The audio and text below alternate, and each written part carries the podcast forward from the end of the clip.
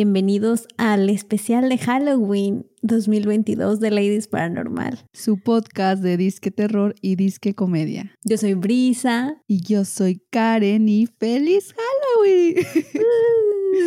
Para este especial nos animamos a mostrarnos en video y que por fin conozcan los rostros detrás de estas voces que dicen mamada y media en el podcast. y pues estoy muy emocionada por el especial de hoy, Bricencia. Pero al mismo tiempo estoy triste porque ya acabó octubre. Siempre es ese conflicto, ¿verdad? De que estoy todo el año esperando por octubre y luego, ¡ay, ya es octubre! De. Y luego se acaba. Como Pero bueno, ya viene noviembre, Día de Muertos, que también me encanta, Navidad. Es la ventaja de ser mexicanas, ¿no? De que se acaba Halloween, pero es como que se extiende hasta el 2 de noviembre la fiesta. Se extiende un poquitín más. Y pues bueno, démosle comienzo a nuestro tercer especial, Brisa. Tercer, no, no me acordaba que ya teníamos otros dos. Qué rollo. ya vamos a cumplir, no, cumplimos dos años este octubre. Sí. Y, ¿Y qué les traemos esta noche, Karen? Pues traemos de todo, leyendas urbanas, historias de Reddit que nos encantan y historias que ustedes nos mandaron por mensaje en Instagram. Están muy chidas, la neta.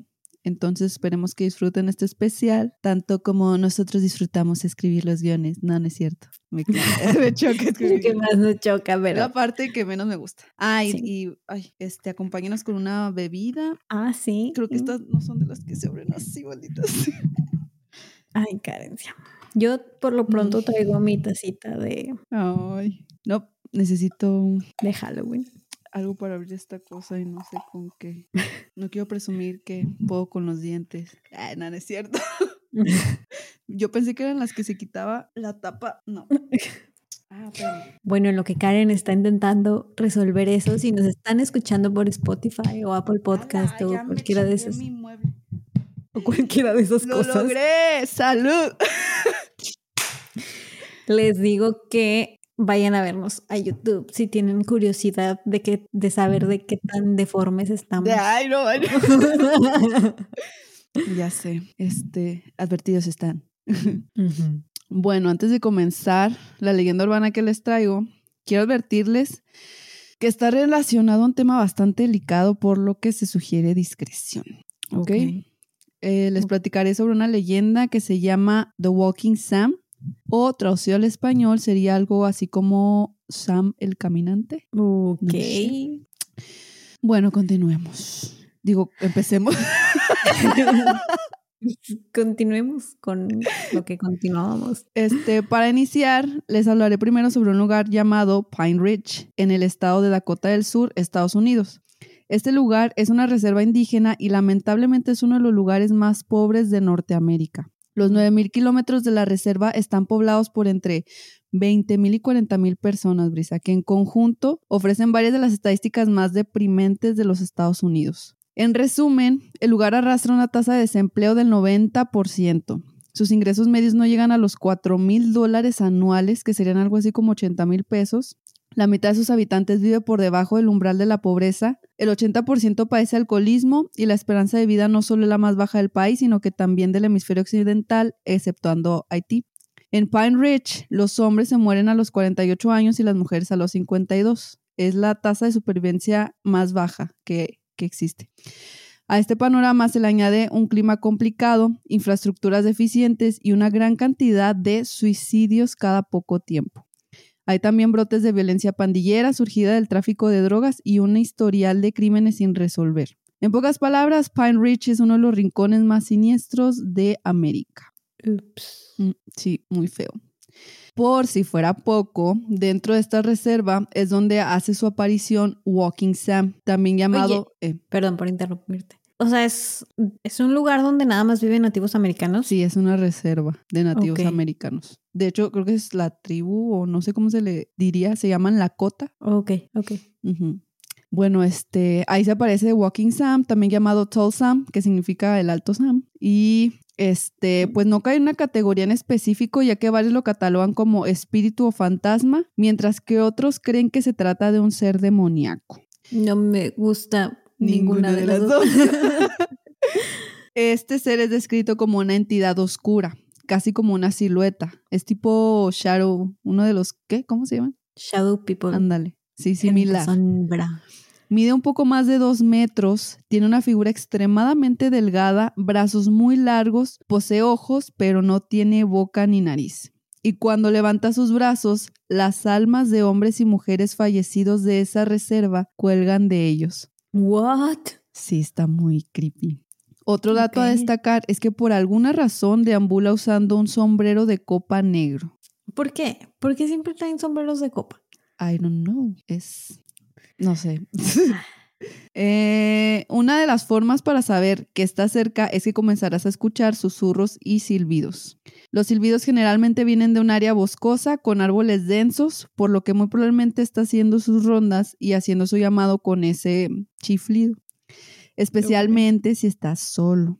Lo ideal es que cuando escuches esto te alejes rápidamente del lugar, pues no querrás topártelo, brisa. En cuanto a los susurros, estos están bien cabrones, ¿eh? Las víctimas empiezan a escuchar voces en un volumen apenas perceptible. Las voces que escuchan suenan como su propia voz o igual a las voces de personas que conocen y estarán diciendo cosas terribles. Los llamarán inservibles, les dirán que es mejor que se quiten la vida y que es preferible que estén muertos. Todo lo que dirán esas voces está relacionado a esto, pues intentarán persuadirlos para que se suiciden. Oh, ok.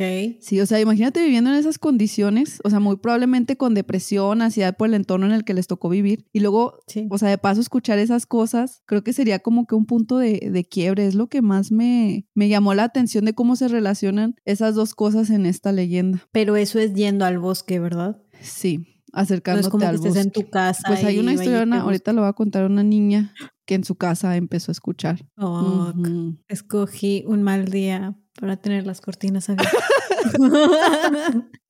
bueno, déjame continuar. Es por este motivo que dentro de este poblado nadie quiere toparse con Walking Sam, pues nada bueno sucede al tener un encuentro con este ser.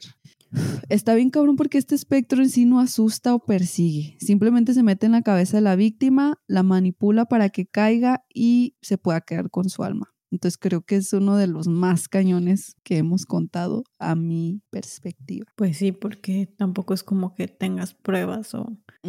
Bueno, no sé. Es como algo que está dentro de ti, eso como lo arreglas. Exactamente. La única forma posible de escapar de The Walking Sam es que apenas escuche el silbido, las voces, correr y alejarse lo más rápido posible ignorando todo eso. Y otra es evitar acercarse a los lugares donde se sabe que él frecuenta. Ahí te va la historia. Hay una historia sobre una chica que se encontraba en una depresión profunda y fue entonces que un día comenzó a escuchar voces. Mencionó que, es, que escuchaba que decían cosas sobre ella, lo mismo de que no valía nada, que se matara, que su familia no la quería y ese tipo de cosas. Después, una noche, ay, no te va a gustar esto, vio a través de su ventana. ¡No! Vio a través de su ventana en el bosque a una figura extraña, muy alta y delgada. bueno, pero no se ve el bosque en tu ventana, ¿sí? No, ah. no, aparte, no. Qué bueno. Se ven, no, no. se ven árboles. No, pero tienen que ser así muy denso, entonces estás a salvo, Brisa, no te apures. Ok, ok, estoy en medio de la ciudad. Pude identificar que las voces venían de esa dirección y añadió que sus ojos eran como dos puntos blancos intensos que la miraban fijamente, lo cual la aterró. Se apresuró a contarle a su abuelita y como esta es una leyenda que tiene mucho tiempo ahí en esa reserva, la abuela supo que se trataba de Walking Sam, por lo que la abuela intervino, pero no supe de qué manera. No supe si fue terapia o alguna limpia o algún ritual. Solo intervino. Ajá no especificaron, pero afortunadamente lo que hizo funcionó y pudo sacudir el miedo y el terror que esa niña estaba sintiendo por, los, por lo que las cosas regresaron a la normalidad. Pero este sí dice que de repente todavía escucha silbidos, como si ese ser aún estuviera rondando o esperando a poder como que atacar. Sí, como que se le quedó pendiente. Como de que una potencial víctima o algo así. Mm. No me gusta. Ah, ah. Ahora, esto, este, lo que les voy a contar, pues obviamente real, ¿no? Son reportes de la reserva. no. Este, hay reportes de intentos de suicidio en este lugar eh, los cuales son inusualmente altos. En el transcurso de diciembre del 2013 a mayo del 2014 se reportaron 103 intentos de suicidio entre adolescentes de 12 a 24 años, donde lamentablemente 14 sí lograron su cometido. Varios oficiales con conocimiento de los casos reportaron que al menos uno de los jóvenes que se suicidó fue influenciado por Walking Sam. No, perdón, que intentó. Sí, porque pues, ¿cómo van a saber, no? Pues, pues sí. Lo llaman el espíritu del hombre alto, dijo Chris Carey, Carey o como sea, un ministro que trabaja con jóvenes, algunos de ellos suicidas este, en la reserva, pero bueno, no en el sentido literal, ¿no? De que eh, intentaron eso. No. Se les aparece a estos niños y les dice que se suiciden. El señor Steele, quien dijo que muchos nativos americanos creen tradicionalmente en un espíritu suicida, similar a The Walking Sam, dijo que los jóvenes han estado compartiendo videos inquietantes en Facebook que alientan al suicidio. Un video, dijo, dio instrucciones sobre cómo atar la soga para colgarse. Otro les indicó a los niños que fueran a un lugar específico fuera del pueblo, pero dentro de la reserva diciendo que ahí había cuerdas. Ve a usarlos, instruía el video. Sí, o sea, cosas bien heavy que dices, ¿quién hace esas madres? estos videos los, los suben los chavos no Sé. O sea, son videos que salen en Facebook y de por sí ya el ambiente está bien tenso en ese, en cuanto a ese tema. O sea, como que pero ¿quién lo sube? ¿Hay algún usuario que venga o algo? No sé, si alguien mismo la reserva, porque, mira, fíjate. John Two Bulls, Un pastor que trabaja con jóvenes en la reserva dijo que hace dos meses, bueno, ese es el artículo donde lo saqué fue en mayo del 2015, que hace dos meses le avisaron de un suicidio grupal planeado en un área boscosa de las afueras de la ciudad de Pine Ridge. Este, entonces condujo en chinga hasta el lugar. Hacía frío, estaba oscuro y había una hilera de árboles con cuerdas colgando en las ramas. Dijo, estaba agradecido de que pudiéramos llegar ahí sin encontrar a nadie colgando de esas cuerdas. Como que hay gente que incita todavía a los chavos a que lo hagan y todavía para hacerle las cosas más fáciles dejan las cuerdas en los bosques, que es donde se supone que se aparece Walking Sam. Entonces te pones a pensar de que, bueno, están en ese lugar solos, con depresión, están las cuerdas y escuchan las voces de este ser. Pues no, no sé, está bien culero. En agosto del 2020, el entonces presidente de la tribu Ojlala Sioux, no sé cómo se diga eso, perdón si perturbé a los pasados de estos nativos americanos con mi mala pronunciación. Julian Bear Runner declaró el estado de emergencia en la reserva de Pine Ridge en respuesta al aumento de los suicidios de jóvenes.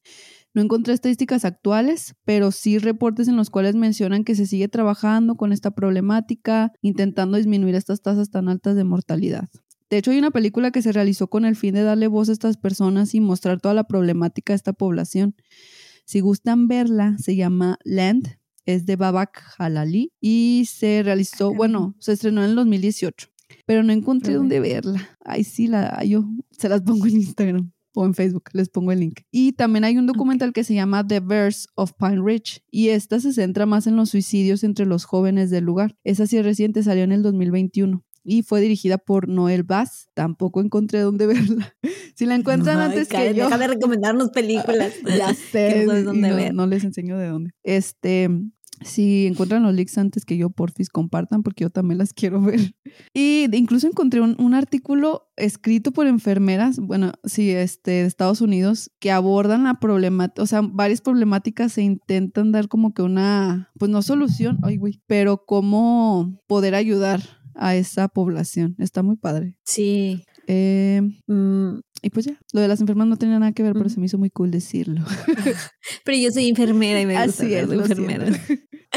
¿Qué te iba a decir? Es que eh, se me hace muy... Mm, los nativos americanos, digo, también en México hay cierta problemática con cómo se les trata, pero también en Estados Unidos se les exterminó casi por completo, se les quitaron muchas cosas. Según yo, creo que es muy común ver alcoholismo, cosas de ese tipo en gente, porque la tiene más difícil en ciertas situaciones. Sí, de hecho. Tienen menos oportunidades, cosas de ese tipo. Entonces, mm, primero lo que me decía se me hizo como que era una manera de explicar por qué tienen tantos problemas de salud mental, ¿sabes? Como, o sea, no se me hace eh, muy descabellado que sea una, un lugar con tantos problemas de alcoholismo, de... O sea, por las condiciones en las que están viviendo, creo que es de esperarse toda la problemática por la que está pasando esa población, de ansiedad, depresión, alcoholismo, drogadicción, este, problemas de pandilleros y todas esas cosas. Sí, y pues viviendo en un ambiente de esa manera, pues supongo que es más fácil que te orilles a ese tipo de cosas, sobre todo los adolescentes que son muy influenciables.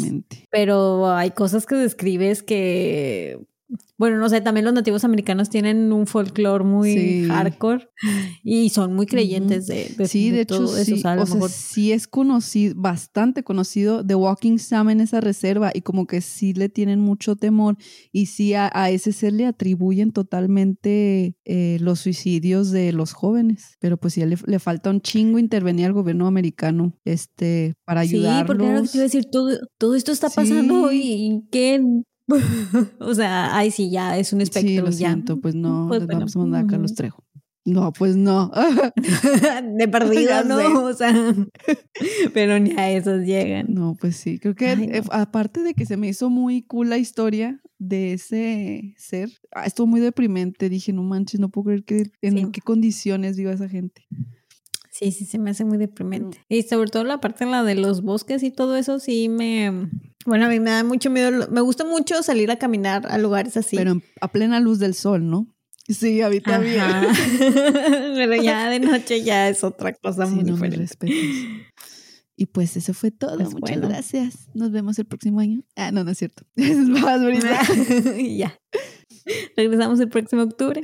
Este, no, yo también traigo una leyenda urbana, Karen. Ay, déjame acomodar. Es la leyenda del, del Bunny Man. ¿Lo conoces? No, pero no sé, se oye muy terrorífico, no sé por qué.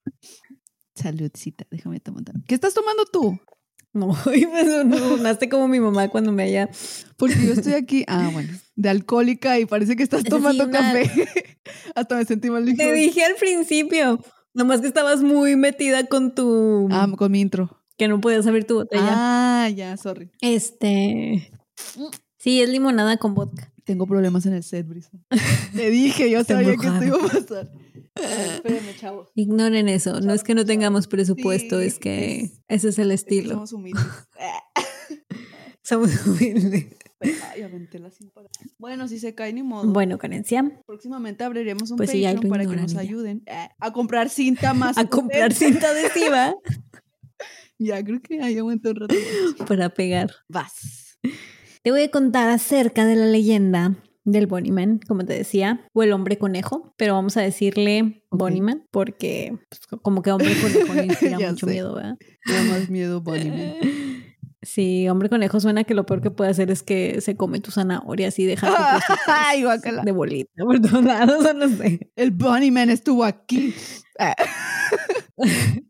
Cuando era niña, yo y, yo y otra amiga decíamos que el Nesquik era la popó del conejo. es cierto, no mal. Oh. Porque son bolitos de chocolate. No, estábamos patrocinadas por Nesquik. no era obvio. Lamentablemente, aunque digamos que su cereal es caca, pues no Karen, menos. ¿Para qué la hacen así? Bueno, esta leyenda tiene muchas versiones y tiene cimientos en la realidad, mm. Karen. Pero te contaré la primera versión que se encontró en internet. Es del año 1999 y está escrita por una persona que se dice llamar Timothy C. Forbes, Forbes de Virginia. Y pueden, pueden leer la versión completa en un sitio que se llama castleofspirits.com. Pero como que el vato da muchos, muchos detalles, así que intenté hacerla lo más resumido que se pudiera. Tengo muy poca condición física. bueno, ahí te va. Te lo voy a leer exactamente. Bueno, no exactamente, acabo de decir que lo resumí, pero te lo voy a leer. ¿Cómo lo resumiste? Ah, Como venía ahí. Con las palabras de este. Imagínate que soy ese tipo, pues, a eso me refiero. La leyenda del Bunnyman se remonta muchos años hacia atrás. Originalmente no comenzó sino hasta 1931, cuando muchos asesinatos ya habían ocurrido. Para verificar la historia pueden visitar la vieja librería de Clifton, localizada en ¿no? ¿Dónde? Pues en Clifton, North Ah, pues sí, ¿verdad? Ay, Karen. Estaba viendo a ver si me ponías atención, pero me di cuenta que te quedaste. Sus palabras del morro que le escribió ¿eh? eso de que ahí estaba en la librería. No tengo forma de comprobar si estaba en la librería o no. Lo que estoy a punto de contarles es completamente cierto. O sea, ya de que empiezas una historia con ajá. 100% real, 0% No, fake. Ya valió queso. Aunque yo mismo nunca he visto al Bunnyman, todos en Clifton creen que es real. Entre paréntesis, es- él lo pone, ¿eh? Rápida referencia para ayudarlos a entender la historia. El puente al que nos referimos en la historia tiene un solo carril de carretera de automóviles que pasa debajo de una vía dual de ferrocarriles, que está por encima del puente dentro de una zona boscosa a lo largo de un camino de grava. O sea, Ujú. ¿sí? ¿Entiendes? Es un puente súper chiquito, nada más es de un carril, pero arriba pasan dos vías Ah, del ferrocarril y está rodeado de bosque. En 1903, en lo más profundo de Clifton, solía haber un manicomio enterrado dentro de los bosques del pueblo. Poco después de que Se terminó... Esta madre, ya. Sí, ya la vi. Poco después de que, de que terminó la guerra civil, la gente comenzó a habitar el área y la, y la población aumentó hasta los 300. Era un pueblo muy pequeño. Sin embargo, a la gente no le gustaba la idea de tener un manicomio tan cerca. Así que todos se pusieron de acuerdo para firmar una petición para que reubicaran el manicomio en algún otro lugar. La petición se aprobó y un nuevo manicomio se construyó y es lo que hoy se conoce como la prisión Lorton, una instalación temporal donde convictos esperan a ser sentenciados apropiadamente. En el otoño de 1904, durante una fría tarde, los residentes del manicomio fueron puestos en un autobús que los trasladaría a la nueva institución. De alguna forma, durante el trayecto, no muy lejos de donde salió el autobús, el conductor se desvió para evitar algo y fue ahí cuando el autobús salió del camino y chocó. La mayoría de los residentes, o sea, sí me lo imagino bien estilo Halloween, de que van todos y ya chocan y se escapan. El clásico. La mayoría de los residentes salieron lastimados. El clásico. Sí, eh, pero lograron escapar del autobús y corrieron hacia la oscuridad del bosque. La siguiente mañana la policía local comenzó con la investigación y empezaron a juntar residentes. Las horas se volvieron días y días en semanas y semanas en meses. Lograron juntar a todos los residentes después de cuatro meses, a excepción de dos personas, Marcus A. Walster y Douglas J. Griffin. Durante la búsqueda por los dos hombres, la policía no dejaba de encontrar por el bosque pequeños conejos muertos medio comidos y desmembrados. Ese que a decir las cacas. Así, Pequeñas caquitas. Aquí estuvo el Bonnie. ¡Oh, Nesquik! ¡Ah! Finalmente encontraron a Marcus muerto ah, en el puente de la estación. Se bajó el ánimo. Oh. En el puente de la estación Fairfax, ahora conocido como el puente del Bonnyman. En su mano traía una especie de herramienta martillo-cuchillo que parecía hecha a mano, construida de una roca filosa y una rama bastante robusta. No le dieron mucha importancia ni a la herramienta ni a cómo había muerto Marcus. Lo que les importaba es que ya habían encontrado a uno de los dos residentes desaparecidos. Siguieron buscando a Douglas y siguieron encontrando conejos medio comidos de vez en cuando durante toda la búsqueda. Debido a esto, comenzaron a apodarle a Douglas el Bunnyman. Pasaron otros tres meses y el 7 de abril de 1905 la policía se había rendido con la búsqueda. Todos asumieron que el Bunnyman debía estar muerto para ese entonces, así que la vida continuó como siempre en el pueblo. Eso fue hasta octubre, cuando la gente comenzó a ver conejos muertos de la nada y comenzaron a temer por lo que no podían ver. What the fuck? Llegó la noche de Halloween, obviamente que tiene que ser la noche de Halloween, y como, y como era usual, un montón de chicos habían ido al puente para beber y hacer las cosas que los chicos de su edad hacían en los 1900. No sé qué cosas hacían los chicos en los 1900. Ay. Se acercaba la medianoche, la mayoría de ellos deci- decidieron irse a su casa, excepto por tres de ellos que se quedaron en el puente, dos hombres y una mujer. Justo a la Mm. medianoche, supuestamente, una luz brillante emergió dentro del puente donde estaban los tres chicos que se quedaron, y en menos de un par de segundos todos estaban muertos. Tenían las gargantas cortadas de la misma manera que Marcus, el otro residente que se escapó. No, No solo sus gargantas habían sido despedazadas, sino que de arriba hacia abajo, desde sus pechos, los habían destripado. Encima de todo, el Bonnyman había colgado a los dos hombres en uno de los extremos del puente, con una cuerda sobre sus cuellos, colgando la pasada con sus piernas en el pasar de los coches. O sea, nomás pasaba un carro. pues, No manches, Ah, se pasó. Sí, está hardcore el, el ¿Qué es esto, Sinaloa? Ay, no, no te creas. ok, no fue un buen episodio para mostrar nuestras caras. Fuck. A la mujer la colgó de la misma manera, pero del otro lado del puente. Todo esto sucedió en el Halloween de 1905. Después de eso, no vieron ni escucharon nada del Bunnyman por todo un año completo.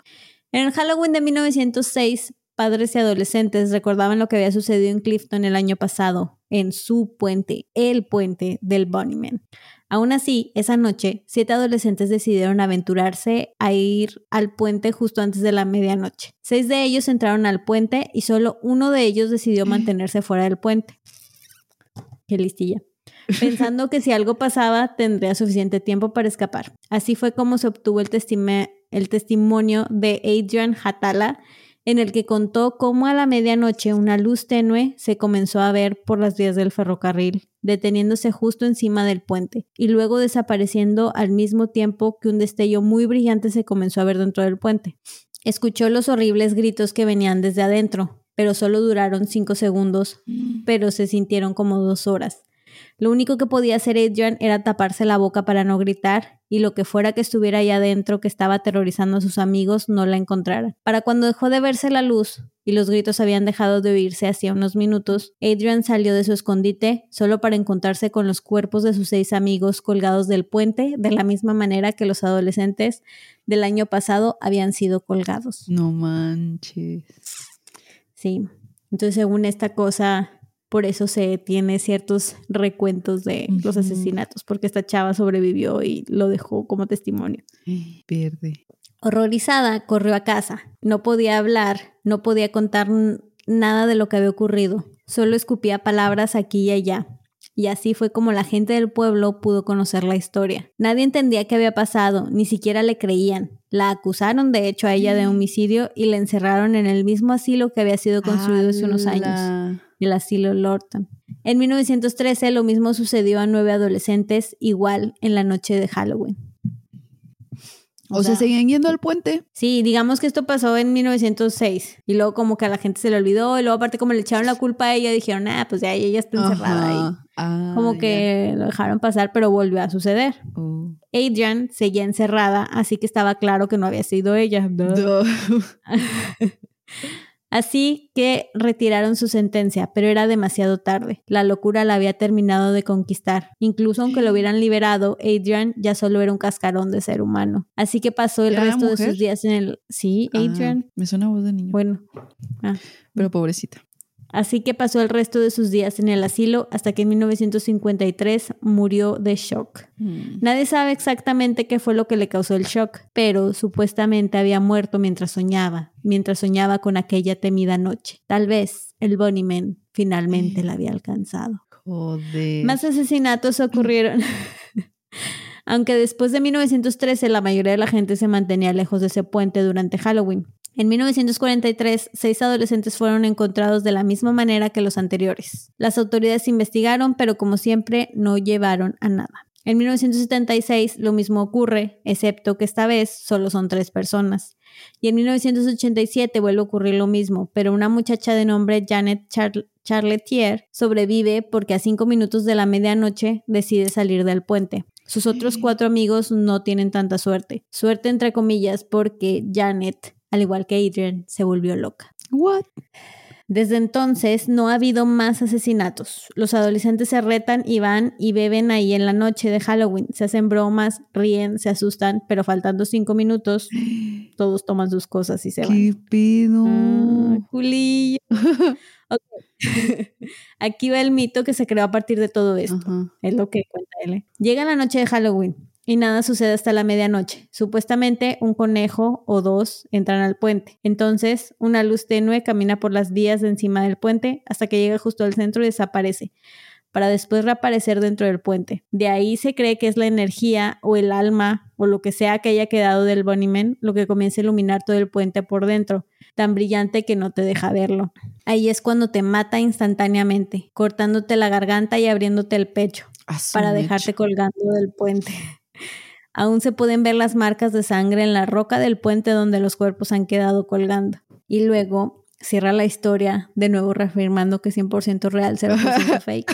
Gracias por tomarse el tiempo de leer esto y recuerden, todo, excepto por el mito que acabo de contar, ha estado en los registros de Clifton desde la fecha en que sucedieron. La vieja librería de Clifton aún existe y tiene los registros en microfiche, o como se escriba. Los he visto yo mismo y siguen siendo un misterio. Creo que quiso decir Microsoft o microchip. no sé. Qué avanzados para su época. Yo creo que sí, es el 99. Ah, no Pues no sé, este compa suena medio fumado. Y te preguntarás, Karen, ¿será cierto lo que dice este men? ¿Hay registro de todo esto? No ¿Tú lo qué creo. crees? Bueno, es que si inició diciendo 100% real, no fake. Para mí ya es Pero te está 100% fake, no real. documentos. A verlos. Eh. no, no es cierto, no los quiero ver. Bueno, esta es la que te acabo de contar es una es como que la versión principal, la que se popularizó más mundialmente porque está en internet, pero hay otras más menos conocidas pues, otras que involucran un hombre que se volvió loco y mató a su esposa y a su hija y para que no lo agarraran se metió al bosque y sobrevivió comiendo conejos. No manches. o sea, es como Este, que otra sí, versión del Bunnyman. Sí, ajá. Otra versión es que, pues nomás es un tipo vestido de conejo que mata adolescentes o a niños mal portados, como siempre. Y, y, pero siempre tienen en común que es un hombre vestido de conejo y que trae un hacha. Siempre. A su mecha, a ver. Sí. Pero, bueno, para averiguar la verdad, vamos con el señor Brian Connelly, que es un archivista historiador de la Biblioteca Pública del Condado de Fairfax. ¡Uh, la, la! Adelante, señor. Desmienta todo. Pase, pase. Eh. Cuenta que habiendo nacido y crecido en el área, ha escuchado esa historia muchas veces, siendo la primera vez que la escuchó en 1976. Ok. Este vato, Brian, realizó un documento completo acerca del tema. O sea, el vato Mm. es historiador de profesión y escogió el Bonnyman como su Respect, Uno de sus- respect. Todo comenzó porque una muchacha en 1992 llegó a la biblioteca a preguntar acerca del registro del asesinato de dos muchachos que habían sido colgados del puente cerca de su casa. Esto resultó en que Brian se pusiera a investigar y ¿qué crees que encontró? Que sí. Nada. no pudo encontrar ningún registro acerca de los asesinatos ni de un tal Douglas Griffon. Eh, si hay registro es de un asilo Lorton, pero fue abierto en 1916, no en 1904, como dice la historia. Y la vieja librería de Clifton, donde la historia dice que están todos los registros, tampoco existe. Ah, no manches. Mínimo por una reales. biblioteca real.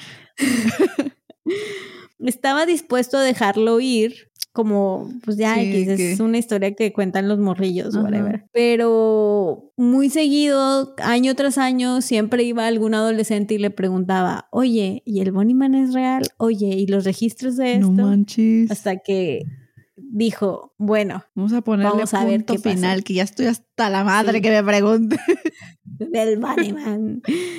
Le tomó casi una década de investigación. Dedicó 10 años de su vida a investigar al No Bunnyman. manches. Wow. Bueno, no creo que ininterrumpidos, ¿verdad? Ajá. Pero en el 2002 finalmente publicó el que se considera el ensayo más importante en este tema No y descubrió que la historia real detrás de la leyenda es aún más bizarra. Azú.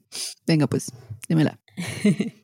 El 18 de octubre de 1970, el Washington Post reportó que Robert Bennett, quien era cadete de la Academia de la Fuerza Aérea, y su prometida estaban sentados en su auto en la cuadra 5400 de Guinea Road en Fairfax, alrededor de la medianoche cerca de la casa del tío de Bennett, cuando de pronto un hombre vestido con un traje blanco y largas orejas de conejo apareció. Este hombre comenzó a gritarle a la pareja que estaban en propiedad privada y que tenía su número de placa. Luego les aventó un hacha con mango de madera a través del parabrisas. ¿Qué? Afortunadamente nadie salió herido. Sí, o sea, estaba el vato así enfrente del carro y Ala. que te vayas de aquí a la Berta y No manches. Sí, y acabó dentro del carro el hacha y todo. Pues lo que hicieron fue Ajá. irse. Y de hecho el hacha está ahorita expuesta en un museo, en exhibición. Sí. Órale. Junto con el pedazo de periódico donde se reportó, porque salen los periódicos.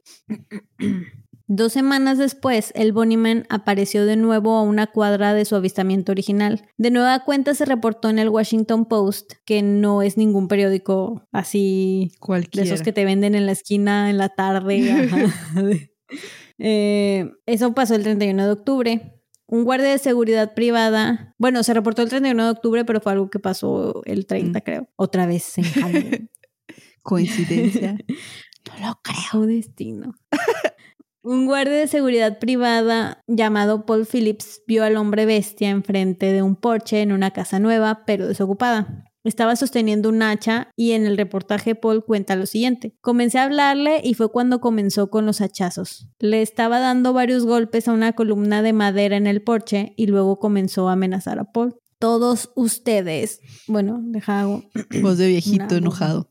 Todos ustedes. ¿Cómo sabes que es un viejito? ¿No dijiste? Soy medio. El Bonnie. Bueno. No, no quiero. Bueno,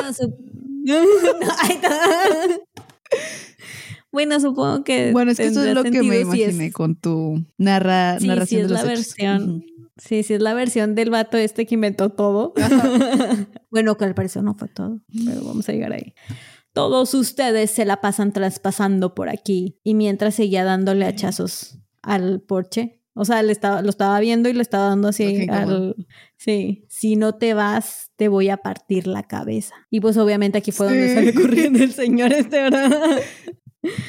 y es todo lo que trae el, el periódico del Washington Post, pero luego Brian continuó investigando y corroboró que ambos incidentes sucedieron. Fue a la policía del condado de Fairfax y encontró en los reportes que la policía buscaba un hombre vestido de conejo que estuviera en sus últimos años de adolescencia o al principio de sus 20, o sea, de que 17, 18, 19, 20, 21, 22. Y que llegaron a rastrear tres disfraces de conejos vendidos en el área, pero ninguno era el Bunnyman al parecer. No sé cómo llegaron a esa conclusión. O sea, lograron decir, ¿quién compró esos tres trajes de conejo? No, pues ellos los mandaron traer con todo y el traje y resultó que ninguno era. No sé cómo los descartaron. Em, el 31 de octubre de 1970, un día después del incidente del guardia de seguridad, el investigador W. L. Johnson visitó el área para investigarla y entrevistar a los trabajadores de las constructoras del área, porque en esa zona estaban haciendo mucha construcción de casas, de malls, de todo eso. Esa noche recibió la llamada de uno de los representantes de estas constructoras que le contó que había recibido una llamada extraña. O sea, le habló para decirle que le habían hablado. La persona que lo llamó se identificó como el hombre del hacha, mm. del, del hacha. Y supuestamente le dijo, señor, inserte aquí el nombre del representante, usted ha estado metiéndose en mi propiedad, tirando troncos de árboles, ramas y otras cosas. Puede enmendar todo esto. Solo tiene que reunirse conmigo esta noche y hablar de la situación. El representante dijo que el hombre que le llamó sonaba como un hombre blanco de entre diez y tantos y veintitantos años. También por eso crearon ese perfil. Sí, que como saltas de ser un asesino en un manicomio a ser un papá con una hija y todo eso. Bueno, o sea, cualquiera de esas versiones, sí, como tú dices, es, habla de un hombre más viejo. Sí. Total, que la policía lo acompañó al encuentro para ver que, pues sí, encubiertos obviamente, para ver si se aparecía el hombre que le habló y no, no se apareció. El 4 de noviembre, el investigador Johnson recibió una llamada de un residente del área que le había informado que su hijo decía saber la identidad del hombre conejo. Le dijo que algunos... Niño. ¿Eh? Escúpelo, niño. sí, básicamente eso fue lo que dijo Johnson. Fue de volada a la casa y, y se, eh, o sea, entrevistó a la mamá del niño y al niño y le dijo que algunos de los niños del vecindario habían visto o estado con el hombre conejo. Y lo describían como un adolescente viejo, o sea, coincide con lo que dijo el otro vato del... Creo que, soy un adolescente viejo. bueno, decía un older teenager, o sea, de que ya terminando sus diez y tantos. Yo también dije un adolescente viejo. Me imaginé así como el meme ese de Hello, my fellow. Ah, el chavo ruco. Ándale. Este, bueno, eso fue lo que le dijo la señora, que muchos niños del vecindario lo habían visto eh, y que si ya el Johnson le dijo, bueno, me deja hablar con su hijo para ver qué, tiene y el niño finalmente dijo, no, la neta no lo conozco. Pero muchos niños en mi escuela... ¡Pequeño demonio! Pero muchos niños en la escuela sí lo han visto. Y ya ahí va el Johnson de menso también a ver. Y todos los niños le dijeron lo mismo, así de que. No, bueno, pero Mari sí. Sí, ay. Chana sí, ching, era su madre. Y así fue hasta que Johnson dijo, ay, ya, whatever. O sea, no, nada de esto importa. Ay, mijito, cómo se la creyó. Es como, como si hubiera ido a nuestras primarias y de que Sí. tú viste a la llorona. No, Sí, pero Juanita me Ah. dijo que su primo y así. Así, y así se va por todo México. O sea, Después de esto, el Brian. No, me salté un párrafo, perdón. El Brian y la Tiffany se fueron a Ese es, ese es- saltar. ese es mi guion para mi novela que estoy escribiendo. Espérenla próximamente. Ah, finalmente, los reportes policíacos concluyen de la siguiente manera. O sea, después de haber entrevistado a tanto niño, tanta cosa, los policías Sorry. terminaron diciendo, después de una extensiva investigación de este y otros casos de la misma naturaleza, no se ha podido comprobar si hay un conejo blanco. Y lo designaron como un caso inactivo. O sea, inútil completamente la policía en este caso. No, hombre. Yo Después pensé de- que sí iban a encontrar. Pues, pues no sé. Bueno, vamos a continuar. O a lo mejor ya hasta hablaron con él y no lo saben. Continuemos. Y ahorita Resuelto de nuevo por Ladies. Paranormal. De una nada. vez más. Deberíamos poner nuestra agencia. Ya sé. Después de esto, Brian no se quedó con las ganas y rastreó a la pareja del primer incidente que se reportó. Y te alegrará saber, Karen, que el par de tortolitos siguen aún casados. No, no hallaron al Bunnyman, pero Ah. siguen casados, a pesar de que los atacó un conejo. Viva el amor. Los unió más. Ay, Bunnyman. Ahí supieron que eran uno para el otro. Aunque no querían hablar, esto me, me sacó medio de onda de que, aunque no querían hablar del incidente, le confirmaron que sí pasó y que pasó como se describió. Además, le compartieron detalles muy vívidos al respecto. Fue como que no queremos hablar, pero le contaron todo así. Sí, qué loco. Y aparte no nada más le confirmaron todo eso, él también, o sea, ellos le dijeron, llegamos a la casa de mi tía y mi tía me ayudó y todo eso. Y Brian fue, Brian es el historiador de, de la biblioteca. Este fue a hablar con la tía y la tía le dijo, sí, llegaron asustados, yo le quité a mi sobrina el vidrio del cabello por, Ah, por el ataque y todo eso, sí, sí estuvo fuerte. Eh, también contactó al señor este, guardia de seguridad y, o sea, todo lo corroboró. Lo de los setentas, hay registros y sí pasó, sí había un conejo, bueno, un hombre conejo acusando gente. Ajá. Pero bueno, hasta el día de hoy no se sabe quién es el famoso Bonnie Man, ni qué fue lo que lo motivó a acosar gente en los setentas. Brian tiene la teoría de que está relacionado con un viejo cascarrabias que era dueño del terreno en donde pasaron los incidentes. Aunque el dueño había muerto un año o dos antes de que sucedieran, piensa que pudo haber sido algún familiar del hombre quien estuviera enojado porque por esa época se estaban comprando muchos terrenos que estaban por los bosques, destruyendo árboles y, y la naturaleza y todo eso nada más para construir casas. Y pues como sea que sea, todo apunta a que esta leyenda urbana se originó en los 70s, cuando se dieron estos avistamientos que te digo que sí tienen testigos y reportes oficiales, Ajá. y que simplemente se fue alimentando por el colectivo imaginario de, de ese pueblo pequeño donde no ocurren muchas cosas muy emocionantes, me imagino. Bueno, así me imagino yo, no sé, igual los estoy juzgando, ¿verdad? Van a decir, Torreón es un pinche rancho, tuve que te... Pero al menos ahorita ya como que abrazan eso del Bonnieman como Ajá. su propia identidad, que el- más bien es como manera de atraer turistas, pero También. ya es como que una atracción. Joder, yo pensé que sí lo habían atrapado. O bueno, que sabían al menos quién era, pero se escapó, no sé. Nice. Sí, yo la verdad ya había escuchado esta leyenda, pero así me la sabía muy superficial de que Mm. era un vato, pero no sabía si era un asesino serial o algo así que mataba con traje de conejo. Pero después de leer todo eso fue como que... eh.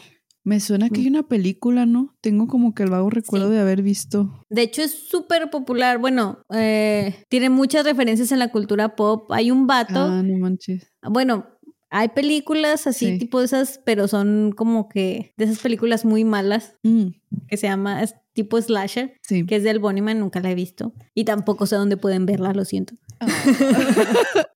Muy malas, o sea, recomendamos muchas pelis, pero no les dejamos links ni nada. Muy mal ahí. Pues es para que nos ayuden a buscarlas. Muy mal ahí, Ladies Paranormal. Puntos. Y también leí que había de un, un, vato que había nacido en este pueblito y que toda su vida se la pasó escuchando el Bonnieman y de niño le daba un chorro de miedo y creció y creció y ahora tiene una banda que se llama el Bonnieman. Ok. Y hace canciones y todo. Buena forma para redireccionar tus traumas. Como yo con los fantasmas, hago un podcast con mejor amiga. Así es, yo también. no hay nada más terapéutico que reírte de lo que te da miedo, pero con todo respeto. Una dosis pequeña de miedo no hace daño. Sí. Muy pues bien, oye. Qué, loco lo del Bunnyman. ¿Te atreverías a ir al puente del Bunnyman? Ah, no. Ah, bueno, a lo mejor sí de día. Pero así de que cinco minutos antes de la medianoche, ni de coño. ah, ¿verdad? Aunque no haya registros ni nada. Ah, no, no me voy a arriesgar, gracias. La verdad en las fotos se ve como un puente normal, cualquiera. Ni siquiera se me hace. Por ejemplo, ya ves que en los mini episodios contamos la historia del puente de Lidia. Ah, sí, que dijiste que ni siquiera. Ah, no, lo estoy confundiendo, perdón. Con la de una bruja de la roca que habían dejado. Ah, no, es el primerito. Que ni la marca se veía o algo así. Ah, sí. No, este, el puente de Lidia sí se veía muy creepy, sobre todo porque estaba abandonado y estaba así como que todo lleno de, de plantas y así.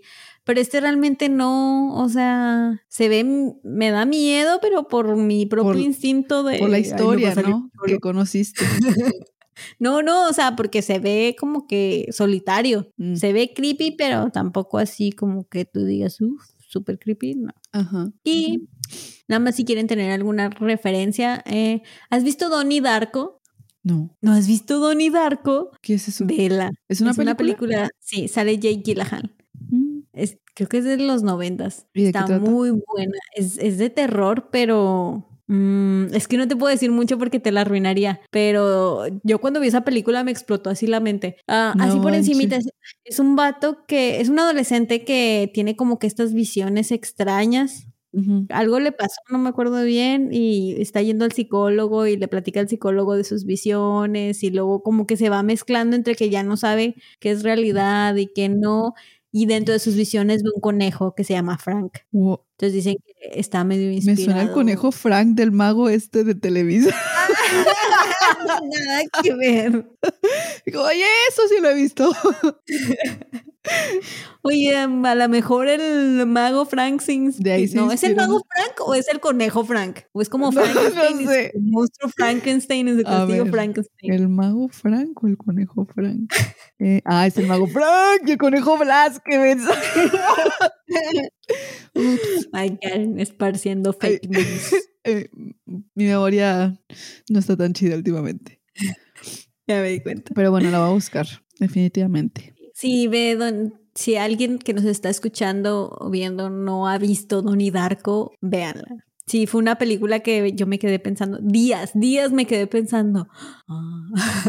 Oh, la bestia, se ve bien hardcore la portada de la película. Lo busca. Ah, sí, ahorita lo, ah. estoy viendo. Al, ah, conejo Frank. Sí me suena. O sea, nunca la he visto, pero sí recuerdo ver como que justamente la portada y así. No es tan famosa, pero pues sale Jake Gyllenhaal, pero era antes de que fuera ultra mega famoso. Nice. Mm, la voy a ver. Vela, está muy padre. Good. Pues damos por concluido las leyendas urbanas con X Paranormal. y continuamos con historias de los escuchas, de los fieles escuchas, perdón.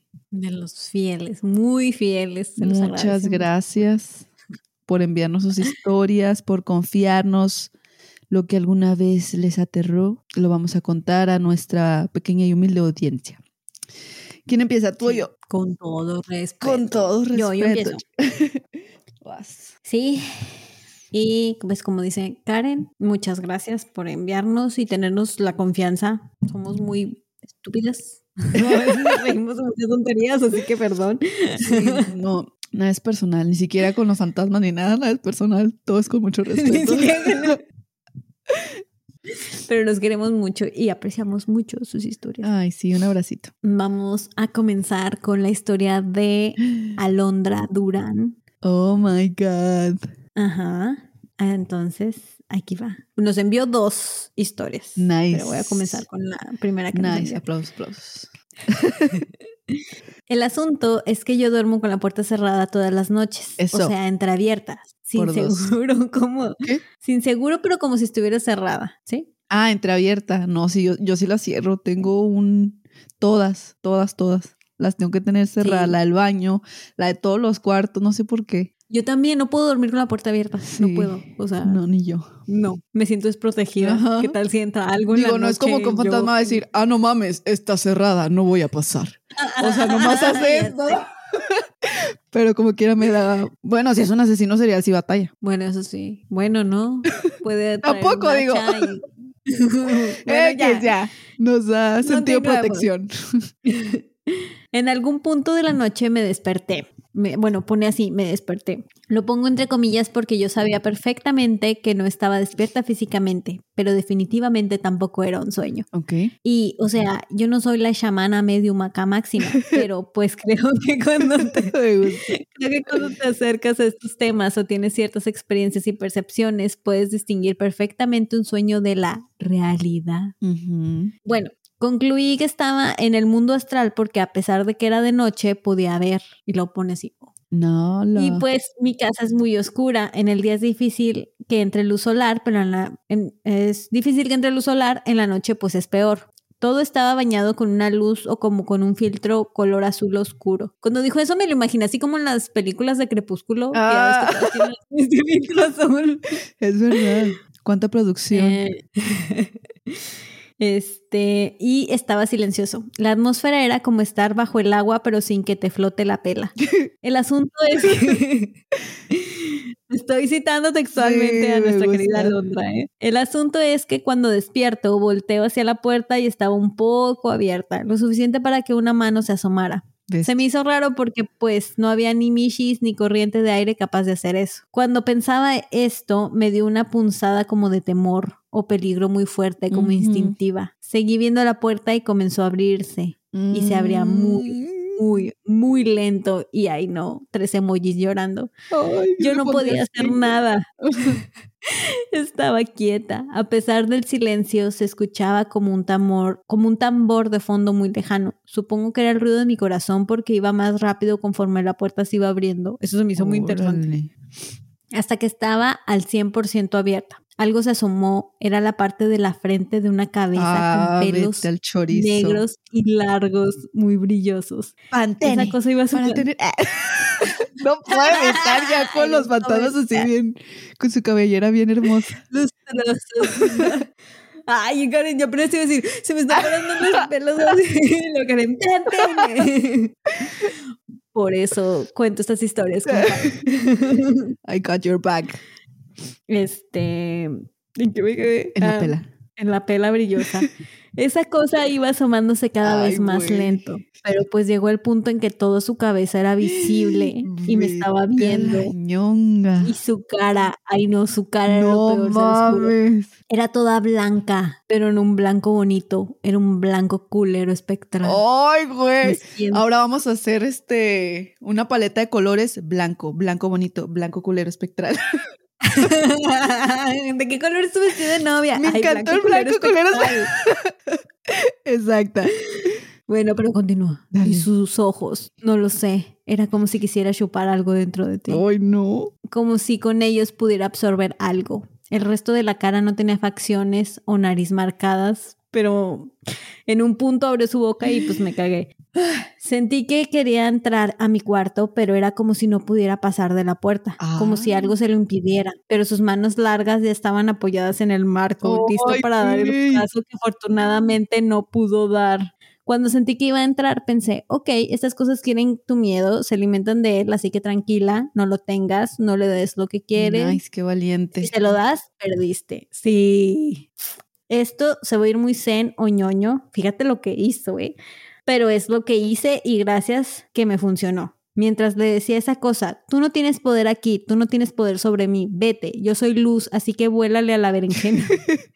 empecé, empecé a imaginar una luz blanca dentro de mí, muy poderosa e invencible, algo lleno de amor y luz y eso. Entonces, esta luz expandía desde mi pecho hacia afuera, llenando la habitación de blanco como Gandalf cuando aparece de Salvador así Entonces activé el modo Gandalf hasta que la luz fue tan grande y luminosa que no se veía nada más. Después de eso no recuerdo nada. Supongo que me dormí porque lo siguiente fue despertar.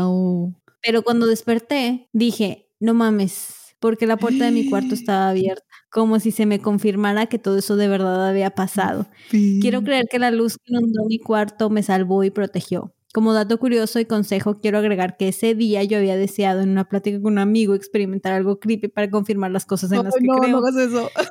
Y muy hardcore, sí.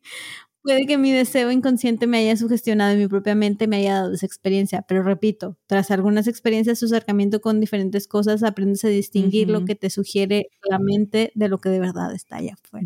Es que la mente es muy poderosa, tanto como si te sugestionas en la cuestión de que algo feo me va a pasar o me da miedo o así, como el, lo que hizo ella de que pensar que este, está, estaba protegida o la luz le va a proteger. O sea, tanto si te orillas a una de las dos partes, eso es lo que vas a alimentar. Sí, sí, siempre como ella dice, ponte en modo Gandalf.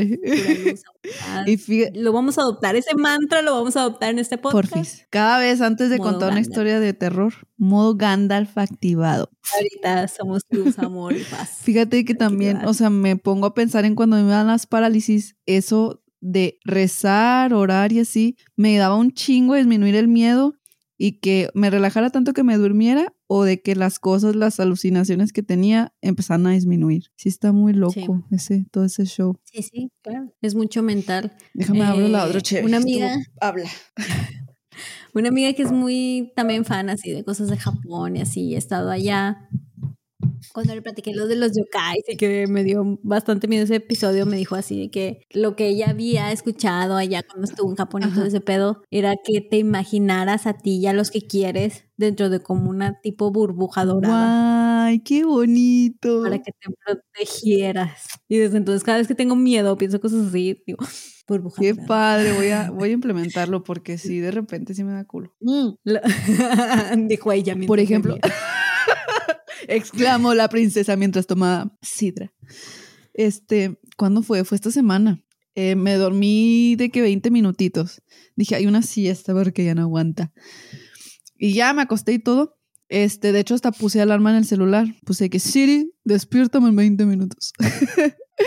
y ya X, de repente suena así, o sea, me levanta un ruido bien fuerte. Y pues toda amensada, digo, ¿qué pido? Y volteo y era, la tele se prendió. Jamás en la vida se me ha prendido la tele sola. Entonces, como mi sueño es preciado de que agarré el control y la apagué y me quedé dormido otra vez, ¿no? Y hasta que me desperté dije, sí. ¿por qué se prendió la pinche tele? Yo lo atribuyo a que como estaba viendo videos en YouTube conectada a la tele, que se haya activado en el celular y la haya prendido, se me hace muy cabrón, pero yo quiero creer que fue eso. Sí, fue eso. Y realmente en el momento no me asustó porque como nunca me ha pasado. ¿No lo tenés así de que... Mm, ¿Temporizador o algo así? Sí. No, nunca lo hago. Por eso se me hizo raro. Y te digo, nunca me había pasado. Pero tampoco me da tanto miedo porque digo, pudo haber sido lo de YouTube, no sé. Y me acordaste una vez que me pasó que estaba sola en la casa esa noche y me dormí, según yo apagué luces y todo. O sea, sí me dormí cansada, pero no así esas veces que llegas a tu cama y ya no sabes nada más. Me acosté normal y todo, y estaba todo apagado. Y como, no sé, la madrugada, la verdad no me acuerdo qué hora, iba a decir a las 3 de la mañana, pero tampoco está en cliché. este, me desperté y estaba la luz prendida. o sea, como que lo que me despertó fue la luz prendida. ¿Y no la prendió alguien más? Pues quién, estaba sola. ah. Ah, su mecha no, ¿quién? Y sí, me sacó de, de, onda. Bueno, no, sí estaba mi hermano, llegó más tarde, pero pues él en su cuarto, yo en el mío y, y me desperté así como que, o sea, se supone que cuando tengo miedo prendo la luz y algo me prendió la luz. ¿Qué hago ahora? La apago. ya sé. Y en la mañana sí le pregunté a mi hermano así de que, oye, ¿entraste a mi cuarto a prenderme la luz a medianoche? Y se me quedó viendo así como que, como que, ¿por qué iba a hacer eso? Pero Pero, o sea, nada más pasó esa vez. Sí. Quiero creer que, me quedé dormida con la luz prendida y no me acordaba. Quiero creer eso. Sí, o sea, tiene que haber una explicación lógica cuando son cosas que te pasan una sola vez. Ya si se me aprende que cada pinche noche a la misma hora y sí te digo, oh la verga, algo está pasando y no es normal. Pero si fue una vez, mm, no sé, ay, que se prendan yo. ay, no, Ya no va a pasar nada, ya no va a pasar No, nuestra burbuja dorada. Bueno, siguiente historia. Por favor. Dijiste que había otra de Alondra, ¿no? Sí. Saluditos y abrazos a Alondra. Sí, que es bien fan, la adoro. Nos manda mensajes muy bonitos. Sí, la queremos mucho. Ah, aquí va. No es la gran cosa, pero sí es como de que qué pedo, qué pedo. Todo es la gran cosa cuando se trata de fantasmas, Alondra. es que no se trata de fantasmas, Karen. Escúchalo. Pues yo tenía como siete u ocho años a lo mucho y estaba jugando con mis primos, eran de mi edad o un año mayores que yo, en la privada donde vivía mi tía. Había unas casas aún en obra negra atrás de su casa. Llegabas rodeando la cuadra. Ellos dijeron que había que ir, que qué divertido, pero a mí no me daba como que buena espina ir. Perdón, es que no puse las puntuaciones para que me vayan entendiendo. Eh, bueno, sí, que no le daba buena espina ir ahí a, la obra negra que a sus primos sí. Como que algo no me agradaba, pero al final lo seguí porque básicamente me estaban cuidando. Spoiler, nunca me cuidaron bien. Ah. bueno, estuvimos un ratillo ahí jugando y pues terminamos trepándonos a los muros en construcción. Entonces mi tía gritó que ya fuéramos a comer y todos se bajaron en chinga y salieron corriendo en plan del último que llegue huele a caca y pues yo me quedé atrás porque apenas me estaba bajando y yo no me quería que me ah. dejaran ahí sola, pero lo hicieron. Yo no quería oler a caca, pero ni modo. yo no quería oler a caca, pero pues no alcancé y ni modo. Total que cuando ya me bajé no le vi el caso correr, así que me senté y vi cómo se alejaban mientras me agachaba a amarrar mi agujeta para poder salir corriendo, yo también en chinga porque no quería estar ahí y estaba agachada y en eso se oye como que algo cae y aterriza cerca de mí, arriba en el muro, como que algo cae cerca de mí, arriba en el muro, pero no cayó de putazo, era como si controlara el descenso. Entonces yo volteé y vi un bulto negro. Y bueno, la realidad es que en ese momento mi mente de niña no conectó con que eso era algo raro, así que solo lo vi así como que y pone el monito así. De chill. Y pues esa cosa también me veía, pero no lo sentía como una amenaza en sí. No me daba temor su apariencia, que era muy neutral. Solo una masa negra sin cara distinguible. ¿Te acuerdas lo que dijimos en el mini episodio de los hombres sombra o cómo se llaman esas madres? Shadow People. Que también se le llamaba masa negra. Hay hombres, hay mujeres, hay niños y, y hay masas. Lo que se definir. Sí, ellos se identifican como masas. Chan, chan, chan. Luego. ah, una masa negra sin cara distinguible, pero sabía que me veía. Aunque me daba una sensación rara, total que me seguía amarrando las agujetas y me quedé como, pero qué verga debería estar corriendo. Y sin voltear nuevamente salí corriendo lo más rápido que pude. Y ya llegué a la casa y estaban ya todos mis primos ojetes entonces para coger. Yo no le comenté eso a nadie, me quedó el temor de algo desconocido y lo interpreté como que había sido una bruja, cosa que no ah. creo que haya sido actualmente. Así que el miedo quedó en mí por mucho tiempo y aún me da cosita pensar en ello y pues ya muy tranquilo. Oye, pues sí, estuvo loco. Y es que ya de, de niña, pues que o sea, ¿a qué lo puedes atribuir o qué explicación le puedes dar? Sí, como que qué piensas que es y lo le decía yo que entiendo esa parte en la que, que dices, que esto debería estarme dando miedo, debería estar corriendo, debería estar gritando y que al mismo tiempo te quedes como que procesando en pausa. Ajá. No manches no, no sé explicar psicológicamente cómo es eso. No sé si es como que negarte a ti mismo que está pasando algo raro y solo continuar funcionando hasta que te puedas salir de esa situación. No sé. Hasta que puedas correr. No lo sé, pero respect otra vez. Yo me hubiera miado en el momento. Alondra. Salud, Alondra. Por ti. Y por tu valentía. Sí, y por darnos esos consejos tan chidos de gato. ¿Le doy yo? sí. Ahora tú cuéntanos una historia, Karen. La historia que les voy a contar es de Luis Fercho González. También nos, nos habla mucho ahí en Instagram, en Facebook. Muchas gracias por estar en contacto con nosotras y gracias desde el principio por esta historia. Sí, ay, muchas gracias por creer en nosotras. Te fallamos porque dejamos de publicar como un año. volvemos, siempre volvemos. Claro que sí. Mientras haya fantasmas, Ladies Paranormal. Ay, no, no, me dio miedo. Ladies Paranormal estarán aquí para contarlo. Bueno, ya, ahora déjenme les cuento. Dice. claro, pues. La siguiente historia me la contaron mis abuelitos y mi madre. No me consta que sea real, pero no veo por qué no creerles, dice. Y me involucra aparentemente porque cuando tenía meses de nacido, una bruja estuvo a punto de llevarme, no mames. Déjame, le doy zoom porque no veo, estoy un poquito ciega. Va, cuenta mi madre que a los meses de que nací yo lloraba demasiado por las madrugadas, a tal punto que ni ella podía dormir y esos desvelos le pasaban a afectar cada vez más. En aquel tiempo mi padre trabajaba por las noches, por lo que se quedaba sola cuidándome y mis abuelitos vivían justo en la casa de al lado. Las primeras semanas desde que inició todo no pasaban de llantos y después de descartar que fueran malestares o berrinches, mi madre pidió consejos a mi abuelita, quien también escuchaba el ruido en las noches, pero por más que trataron no lograron que parara de llorar. Ay, Luis, qué chillón. no es cierto. todo comenzó a ponerse raro cuando después de dos semanas, con los llantos de siempre, justamente a las 12 de la noche, en una esquina de la habitación de mis padres, se escuchaba un golpe por fuera, como si algo pesado se dejara caer en el techo y cada vez que eso sucedía, yo no apartaba la mirada y mi madre en brazos arrullándome. Eso suena como lo de Alondra, ¿no? ¿Cómo? Que algo pesado suena que cae en el techo. Ah, sí es cierto, qué pedo. Ya se me olvidó y lo acabas de contar. Ah, no, necesito. Ay, Karen y sus problemas de atención. Eh, me gira, me voy a disfrazar de Dory. Yeah. Me giraba para que dejara de ver en aquella dirección, pero al parecer yo me esforzaba demasiado por seguir mirando sin motivo aparente, a tal punto de que me estiraba y le movía demasiado en los brazos a mi madre, quien ya comenzaba a incomodarse por lo que sucedía. Cabe destacar que la casa colindaba con una vivienda abandonada y un baldío por la parte de atrás. Ay, güey. Eso no ayudaba a que el ambiente fuera más agradable. Todo el tiempo se veía oscuro, hacia donde miraras, ya que el alumbrado público no llegaba hasta nuestra casa, México Mágico. Solo iluminábamos el lugar con focos del patio. Cuenta mi mamá que en las noches desde que el ruido en el techo comenzó a escucharse, ella no podía estar tranquila dentro de la casa porque sentía que la miraban por las ventanas desde la oscuridad de afuera y que el ambiente se sentía pesado. ¿Qué? Ay, Brisa.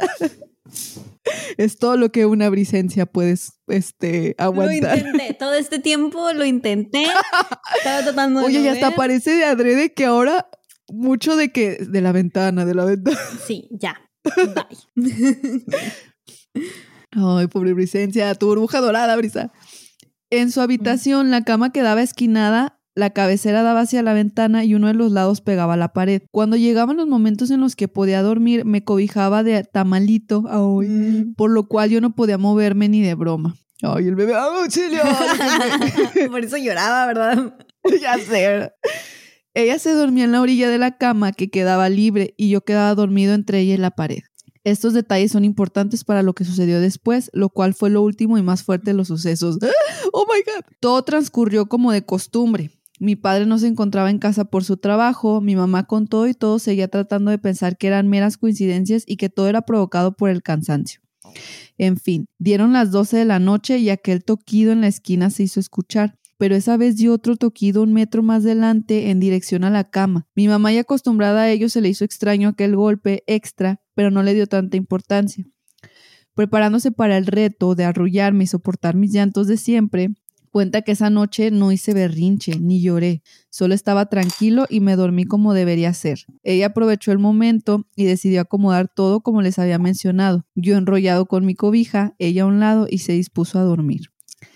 Cuenta que algo comenzó a incomodarla en la noche. Entre dormida y despierta comenzó a escuchar un llanto de bebé, pero lo escuchaba muy lejos, casi imperceptible. Según e ¿qué? creo que es, según ella, y el cansancio, ah, sí, perdón, era casi imperceptible según ella, perdón. y el cansancio en ese momento era tanto que no podía despertar del todo. Y antes de quedar dormida de nuevo, por alguna razón que ella desconoce, lanzó su brazo hacia donde me encontraba yo esperando sentirme o algo así. Su sorpresa fue tal que cuando su brazo tocó el colchón, pero no mi cobija o a mí, se despertó asustada y notó que todo se veía muy oscuro. En los segundos que tardó en acostumbrarse a la oscuridad, tanteó la zona donde se supone yo debía estar y nada, ni un rastro de mí. También notó que aquel llanto de bebé ya no se escuchaba más y cuando ya su miedo fue tanto, reaccionó y cruzando la cama fue al apagador y encendió la luz. Se está poniendo bien bueno.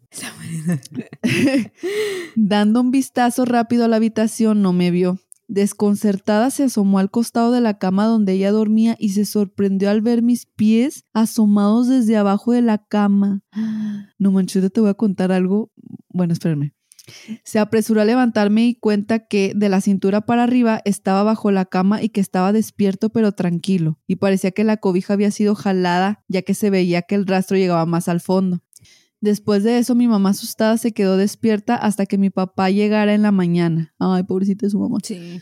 Le contó lo sucedido y aunque él es muy escéptico, la actitud de mi mamá y los comentarios de mi abuelita le comprobaron que algo no andaba bien.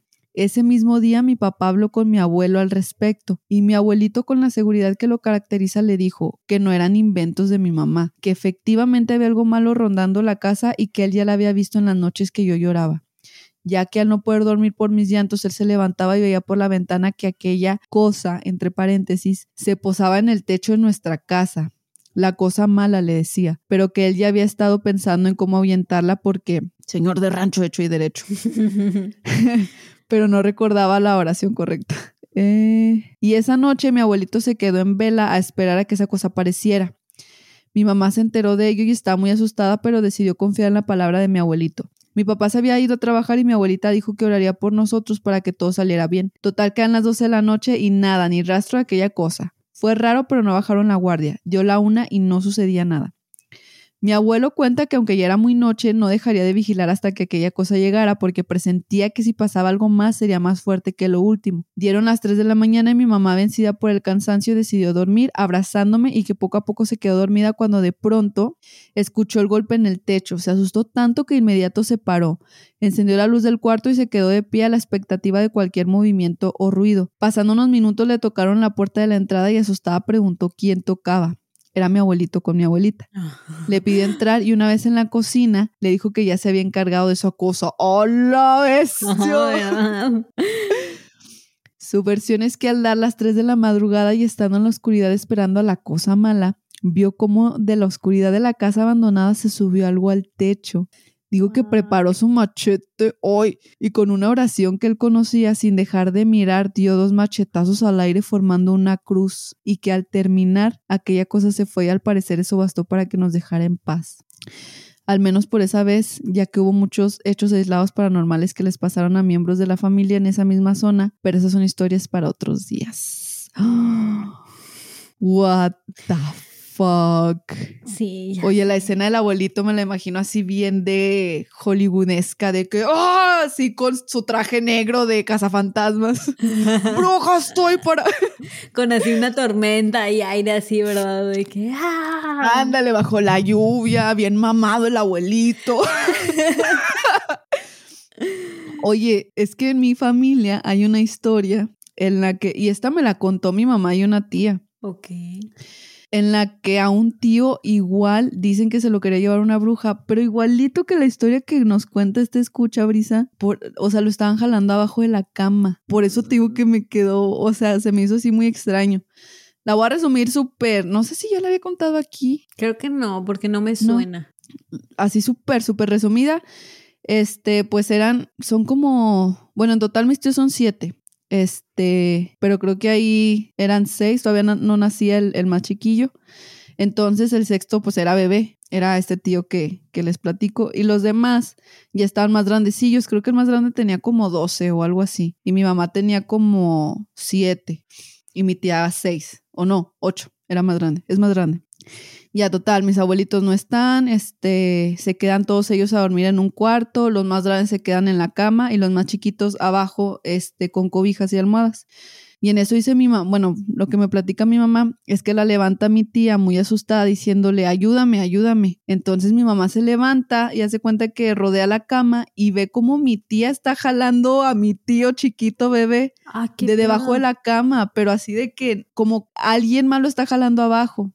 Entonces mi mamá se que, ¿qué pedo? Dice mi mamá que ya se asomó abajo de la cama y dice, es que yo no veo nada.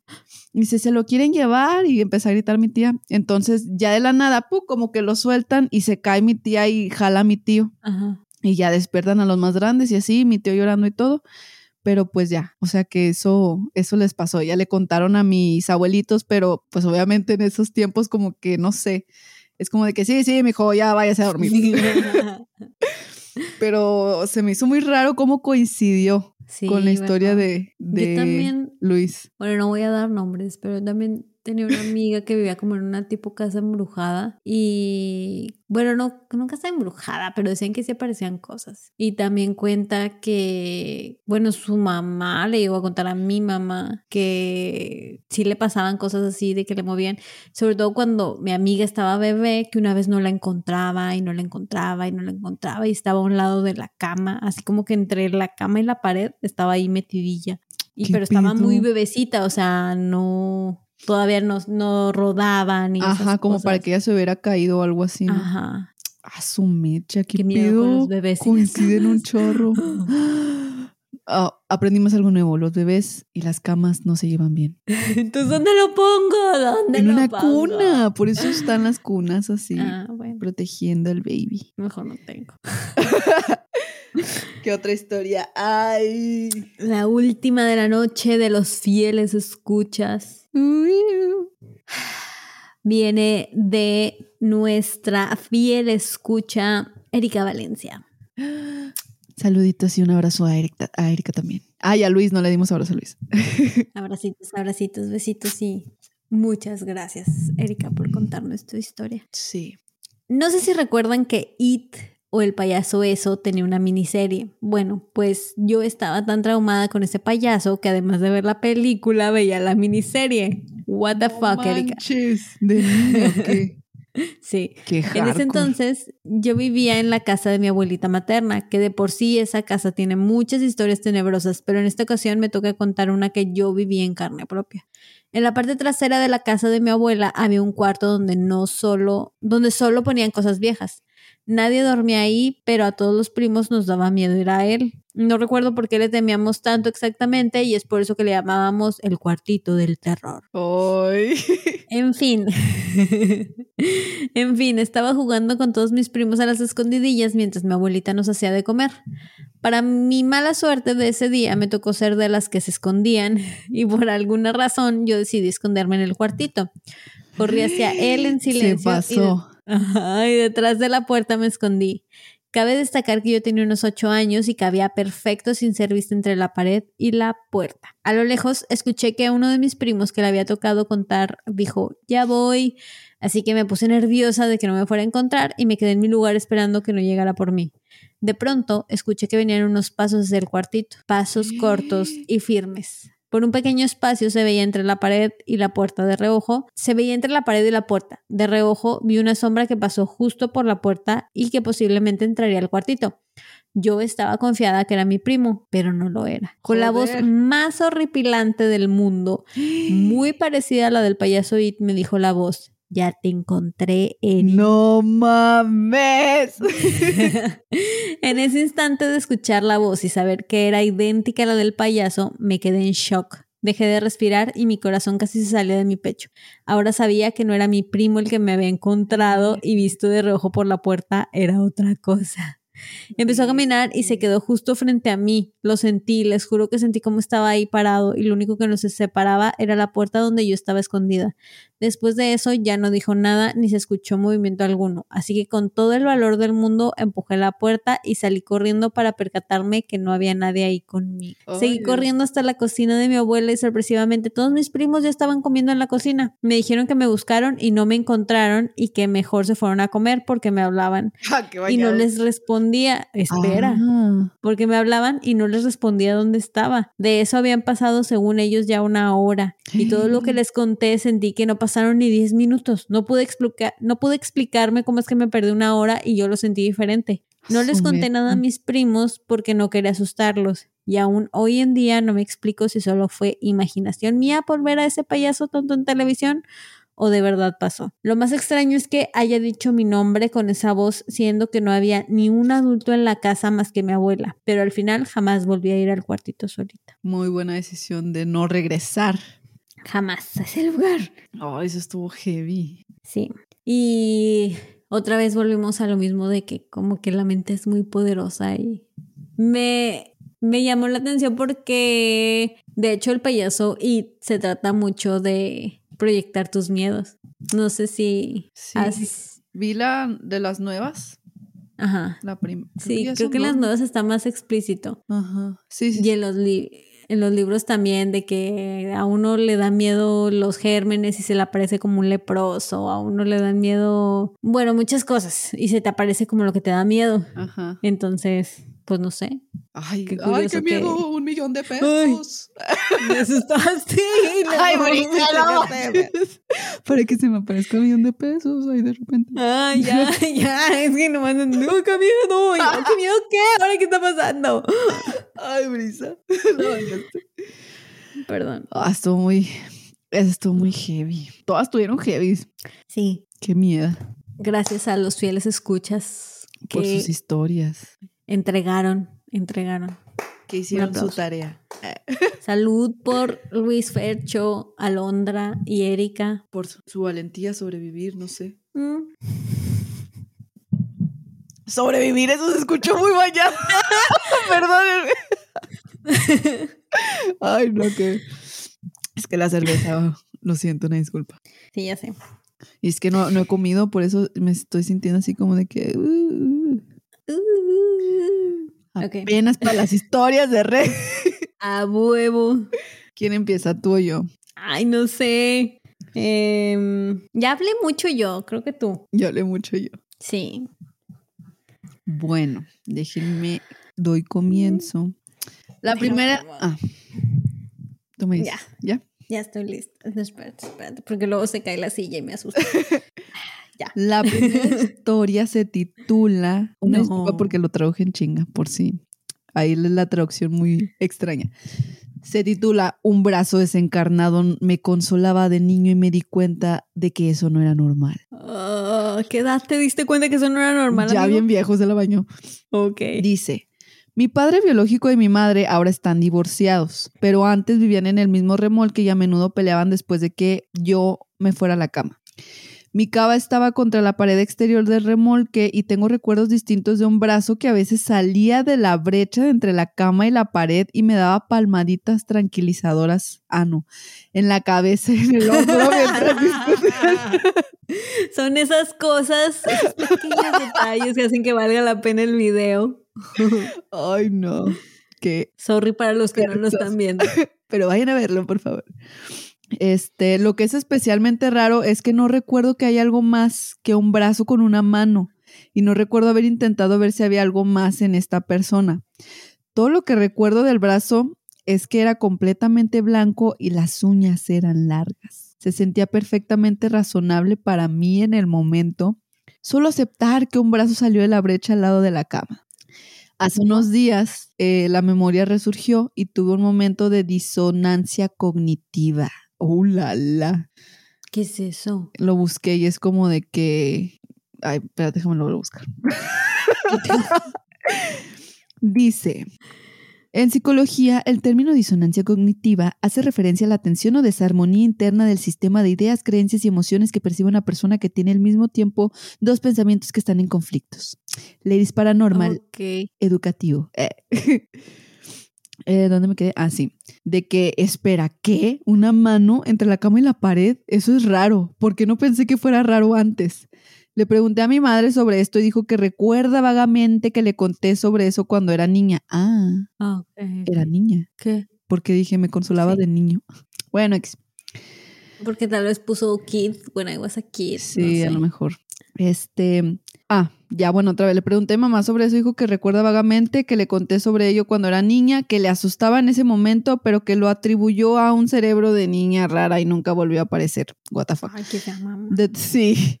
De todos modos, no tengo ninguna explicación para esto, pero pensé que podría valer la pena compartirlo por aquí. valió la pena, créeme.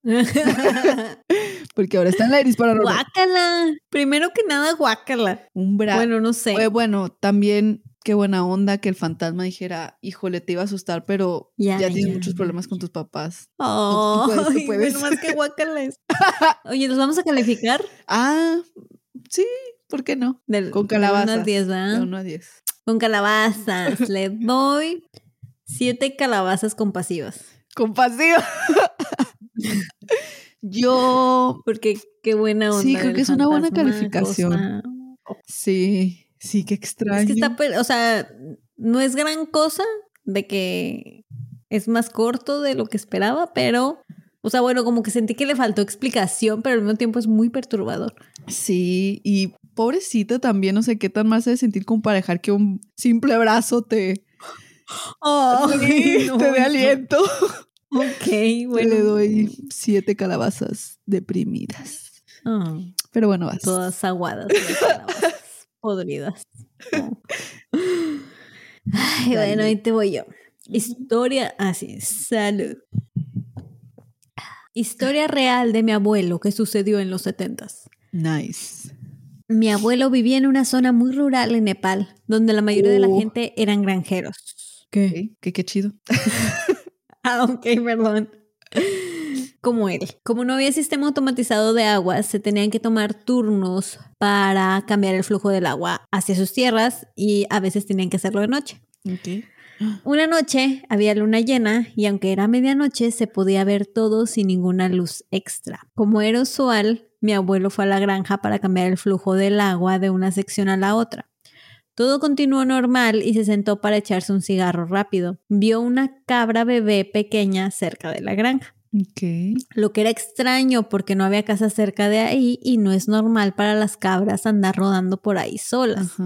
Pensó que se llevaría, pensó que se la llevaría a la aldea de quien fuera, pensó que se la llevaría a la aldea y de quien fuera la cabra podría reclamarla mañana.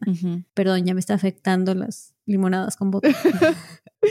Lleva la cabra en la espalda y con las manos le va sosteniendo las piernas. Iba caminando por la colina cuando de repente escuchó un susurro.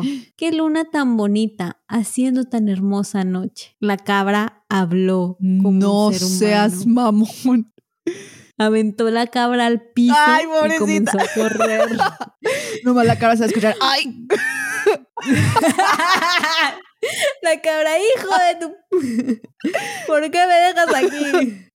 Corrió todo el camino hacia casa. Ah, volteó hacia atrás cuando había avanzado un par de metros y ya no estaba la cabra. Corrió todo el camino hacia casa y nos contó mientras se fumaba todo un paquete completo de cigarros y no durmió para nada esa noche. Sí. Eh, los comentarios, bueno, hubo otro comentario que me perturbó aún más, que era un usuario que ponía que en Orizaba, México, había una historia similar de un niño pequeño que se le aparece a los hombres que andan por la ciudad de la madrugada. El niño se supone que tiene como dos o tres años y les dice que está perdido y que si lo cargan de caballito y lo llevan a la iglesia. Y que su única petición es que no volteen hacia atrás. Y que cuando volteen hacia atrás tiene forma de cabra, una cosa así. Pues Oye, qué pedo, está muy similar. Sí, me dio mucho. Bueno, no, porque estás ya en una cabra y este se parece como. Pero, o sea, qué raro que si voltea, se, o sea, se transforma en cabra. Bueno, no sé. Yo creo que se quiso adelantar. El otro, no, ah. el otro, siempre fue una cabra. o sea, a lo mejor se adelantó una transformación el niño. Mm,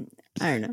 Prefiero quedarme con, el otro comentario que decía, mm, tal vez es como Shrek, como ah, Porque estoy solito. no, lo ahí. ya sé. Un burro que habla. Amigos debes tener. Le doy. Le doy nueve. Ahora quiero ver Shrek. Nueve calabazas ¿Nueve? enshrecadas. Sí, oye, qué pedo, qué miedo. Porque imagínate, solo que te, o sea, si lo escuchó tan cerca, pues tuvo que ser la pinche cabrilla. Pero también pobrecita cabra, o sea, no dijo nada malo ni nada de miedo. no, la verga, que vaya a cerrar a otro lado, no sé. Ay, bueno, oye, que sí es cierto, las cabras están relacionadas con el innombrable. Sí, sí, sí. Es verdad. Cierro tema. Continuemos. El que sigue. Eh, el siguiente se llama Comentarios aterradores. Oh, perdón. Comentarios aterradores de mi hijo, vidas pasadas. Ay, no. Dice, mi hijo, que ahora tiene 10 años, no hablaba mucho sobre sus experiencias de vidas. Sí, perdón. No hablaba mucho sobre sus experiencias de vidas pasadas. Sin embargo, desde los 3 a los 5 años nos contó todo sobre ellos. Uno en particular realmente se quedó con nosotros y hablaba de él muy seguido. Hey papá, mi último papá no me gustaba, me hizo dormir en una jaula. Yo respondía, eso no es muy bueno, me alegro de que estés ahora conmigo.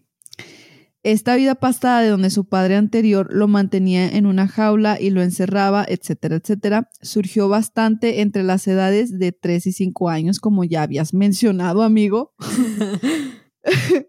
La última vez que lo dijo, estábamos conduciendo una de las carreteras hacia Nueva Gales del Sur, Australia, mm. cerca de Lightning Ridge. Es también donde está um, el muñeco más embrujado de Australia. Ah, no más. Ah, sí, sí. Uy, no. Ese me dio miedo. Pasamos por delante de una vieja choza con cobertizos en la parte de atrás. Mi hijo se me acerca y me dice, esa es una de mis viejas casas. Me encerraban mucho en esas jaulas. Un día salí y papá me apuñaló en el estómago con un cuchillo oxidado. Creo que estoy enterrado por aquí también. Me alegro de estar contigo ahora, papá. Y el papá, yo no, gracias. Sí, el papá sí. lo tira ahí. La cabra, órale. no manches. Mi esposa, mi hijo mayor y yo estábamos estupefactos. Eh, el pequeño dijo, el pequeño dijo todo con tanta convicción y firmeza que ni siquiera nos molestamos en interrogarlo. No, claro. Recuerdo nuestro silencio prolongado hasta el día de hoy. Después de que, después de mencionar eso, nunca lo oímos hablar de sus vidas pasadas de nuevo. Mm. Qué pedo. Los niños a veces dicen cada cosa que. Sí. Cállese, bebé. De hecho, yo tengo rato que, que pensando en que deberíamos hacer un episodio de reencarnación. Hay, muchas historias así de niños que dicen cosas que entiendo que un niño pueda tener amigos imaginarios, pero cosas que dices, ¿cómo, cómo sabe eso? O sea, más allá de su nivel de madurez, pues. Ajá, exactamente. O sea, de dónde, de dónde saca o, esas palabras o esas situaciones que describen. Muy específicas, como que ¿por qué lo inventaría un niño de tres años? Exactamente. Wow. Le doy seis calabazas reencarnadas. Yo le doy cinco. Estuvo creepy, pero no lo sé. Puede haber algunas más creepy. No, no, sí, estuvo creepy, estuvo creepy. Pero se quedó ahí. Y, ahí está bien. Está bien. Ahí donde está, está bien. No sé. ya sé. ¿Qué más traes, Brisa? Un hombre y una niña. todo el pinche set. un hombre y una niña pequeña se aparecieron en mi puerta principal anoche. Anoche, alrededor de las 10 pm, mi novio y yo estábamos en la sala buscando una película para ver. Afuera tenemos cámaras de vigilancia ¿Por qué? Nada. no, dije, buscando una película. No, de hecho, hasta pone, eh, nomás que lo quité, de que estábamos buscando una película en Amazon Prime, así bien, bien exacto. Ay, no Tranquila, amiga, no vamos a dudar lo que estamos haciendo. Patrocinadas por Amazon Prime. Próximamente, temporada 1, sin comerciales. Afuera tenemos cámaras de vigilancia por todos lados. Dos apuntan a la puerta de enfrente en diferentes ángulos. Una está en el patio trasero y la otra está a un lado de la casa. El monitor de estas cámaras lo tenemos en la sala, a un lado del sillón donde estaba sentada. No tenía ni cinco minutos que me había sentado cuando escuché la voz de un niño en el monitor. La voz decía, hola, y pensé por un momento, ¿qué hace mi hijo gritando por la ventana que da hacia la calle principal? Y luego pensé, no puede ser mi hijo porque estaba durmiendo en mi cama. Así que lo llamé y me contestó. Después volví a ver la pantalla del monitor y vi un hombre que parecía ser muy alto. Estaba usando una camisa de franela roja con blanco.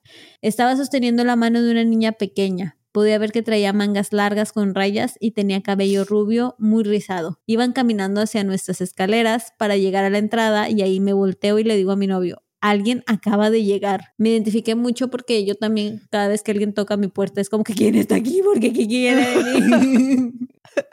Lo paquetería. Ah, entonces ah, Vivimos en medio de la nada, cerca de un pantano. Mis vecinos más cercanos son osos y coyotes y un par de casas Amish a más de un kilómetro y medio de distancia. Así que nunca hay ninguna persona, al menos de la que sepamos, que iría caminando hacia nuestra calle totalmente ¿Quién iría caminando hacia nuestra calle totalmente oscura, sin luces de calle, en un camino trasero a las 10 de la noche? Así que nos pareció bastante extraño. Justo cuando el hombre y la niña llegan a nuestra puerta principal, mi novio abre la puerta y ya no están.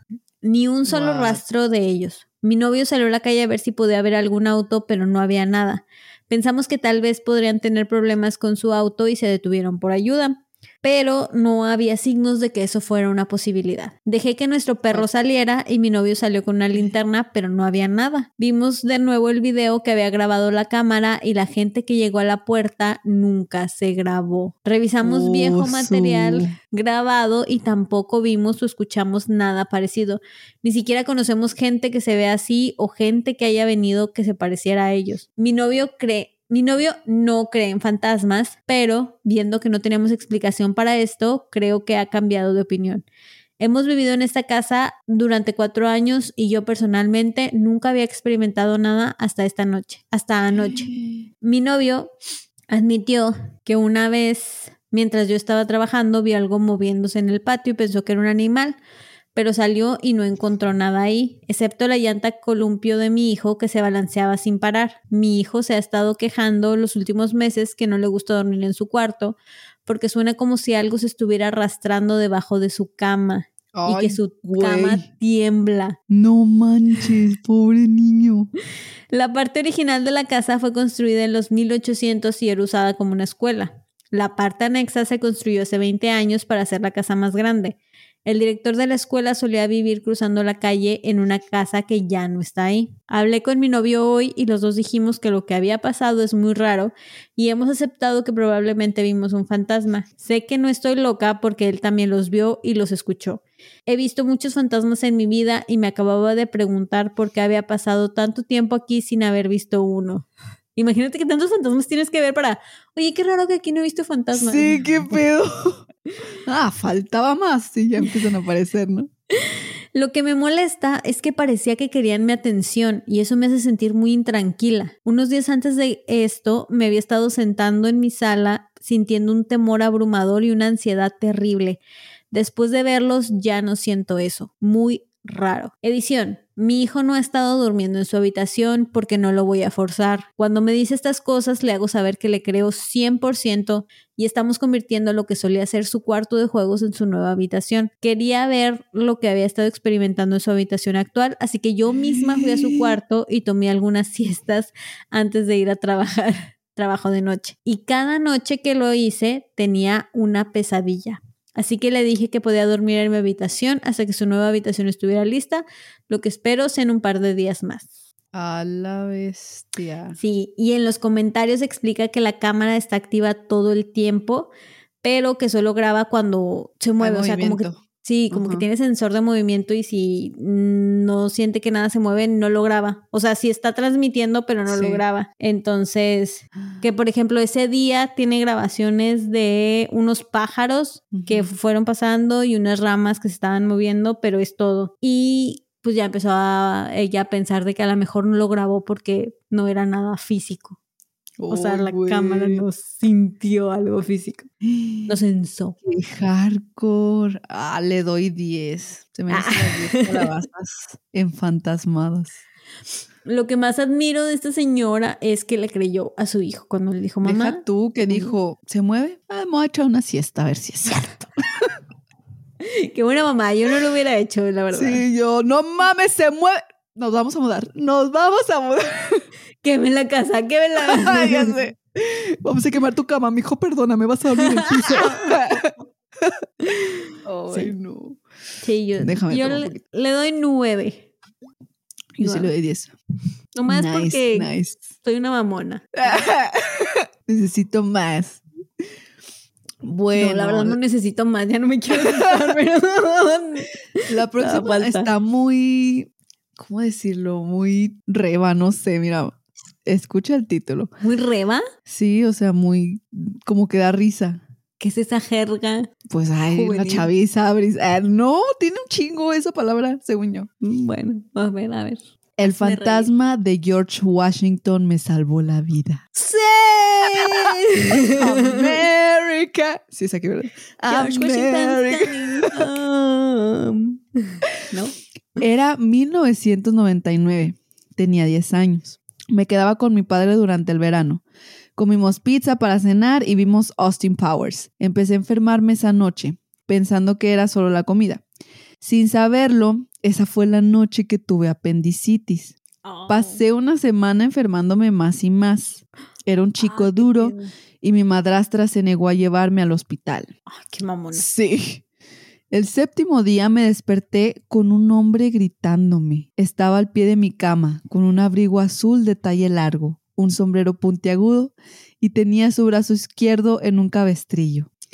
Me senté en la cama y me di cuenta de que era George Washington, parado en mi habitación. caminó, a, caminó a mi lado y me miró y me dijo, mírate, enfermo como un perro. Levántate, bastardo, tu débil e inútil. en ese momento estaba empezando a enojarme. Me senté y dije, oye, solo soy un niño y estoy enfermo. ¡Ay, qué bonito!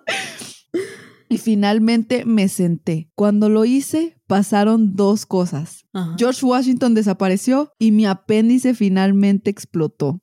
Oh. Salí de la habitación, le dije a mi padre, George Washington me acaba de gritar. Y procedo a desmayarme en el acto, en la sala de estar. ¡No mames! Mi papá finalmente me llevó a la sala de emergencias. Cuando lo hicieron, me llevaron a cirugía y pues ya no me dejaron la mesa de operaciones. Después de cuatro meses en la UCI, que es la unidad de cuidados intensivos, finalmente me dieron de alta. El médico dijo que si no me hubieran llevado cuando lo hicieron estaría muerto. Sí, el fan ah, no, perdón. Si el fantasma de George Washington no me hubiera gritado, habría muerto en la cama. Crecí Oh. para servir como oficial de infantería en el ejército. Este evento despertó mi interés en el ejército y lo paranormal. Me retiré en 2016 del ejército y ahora trabajo como medium profesional.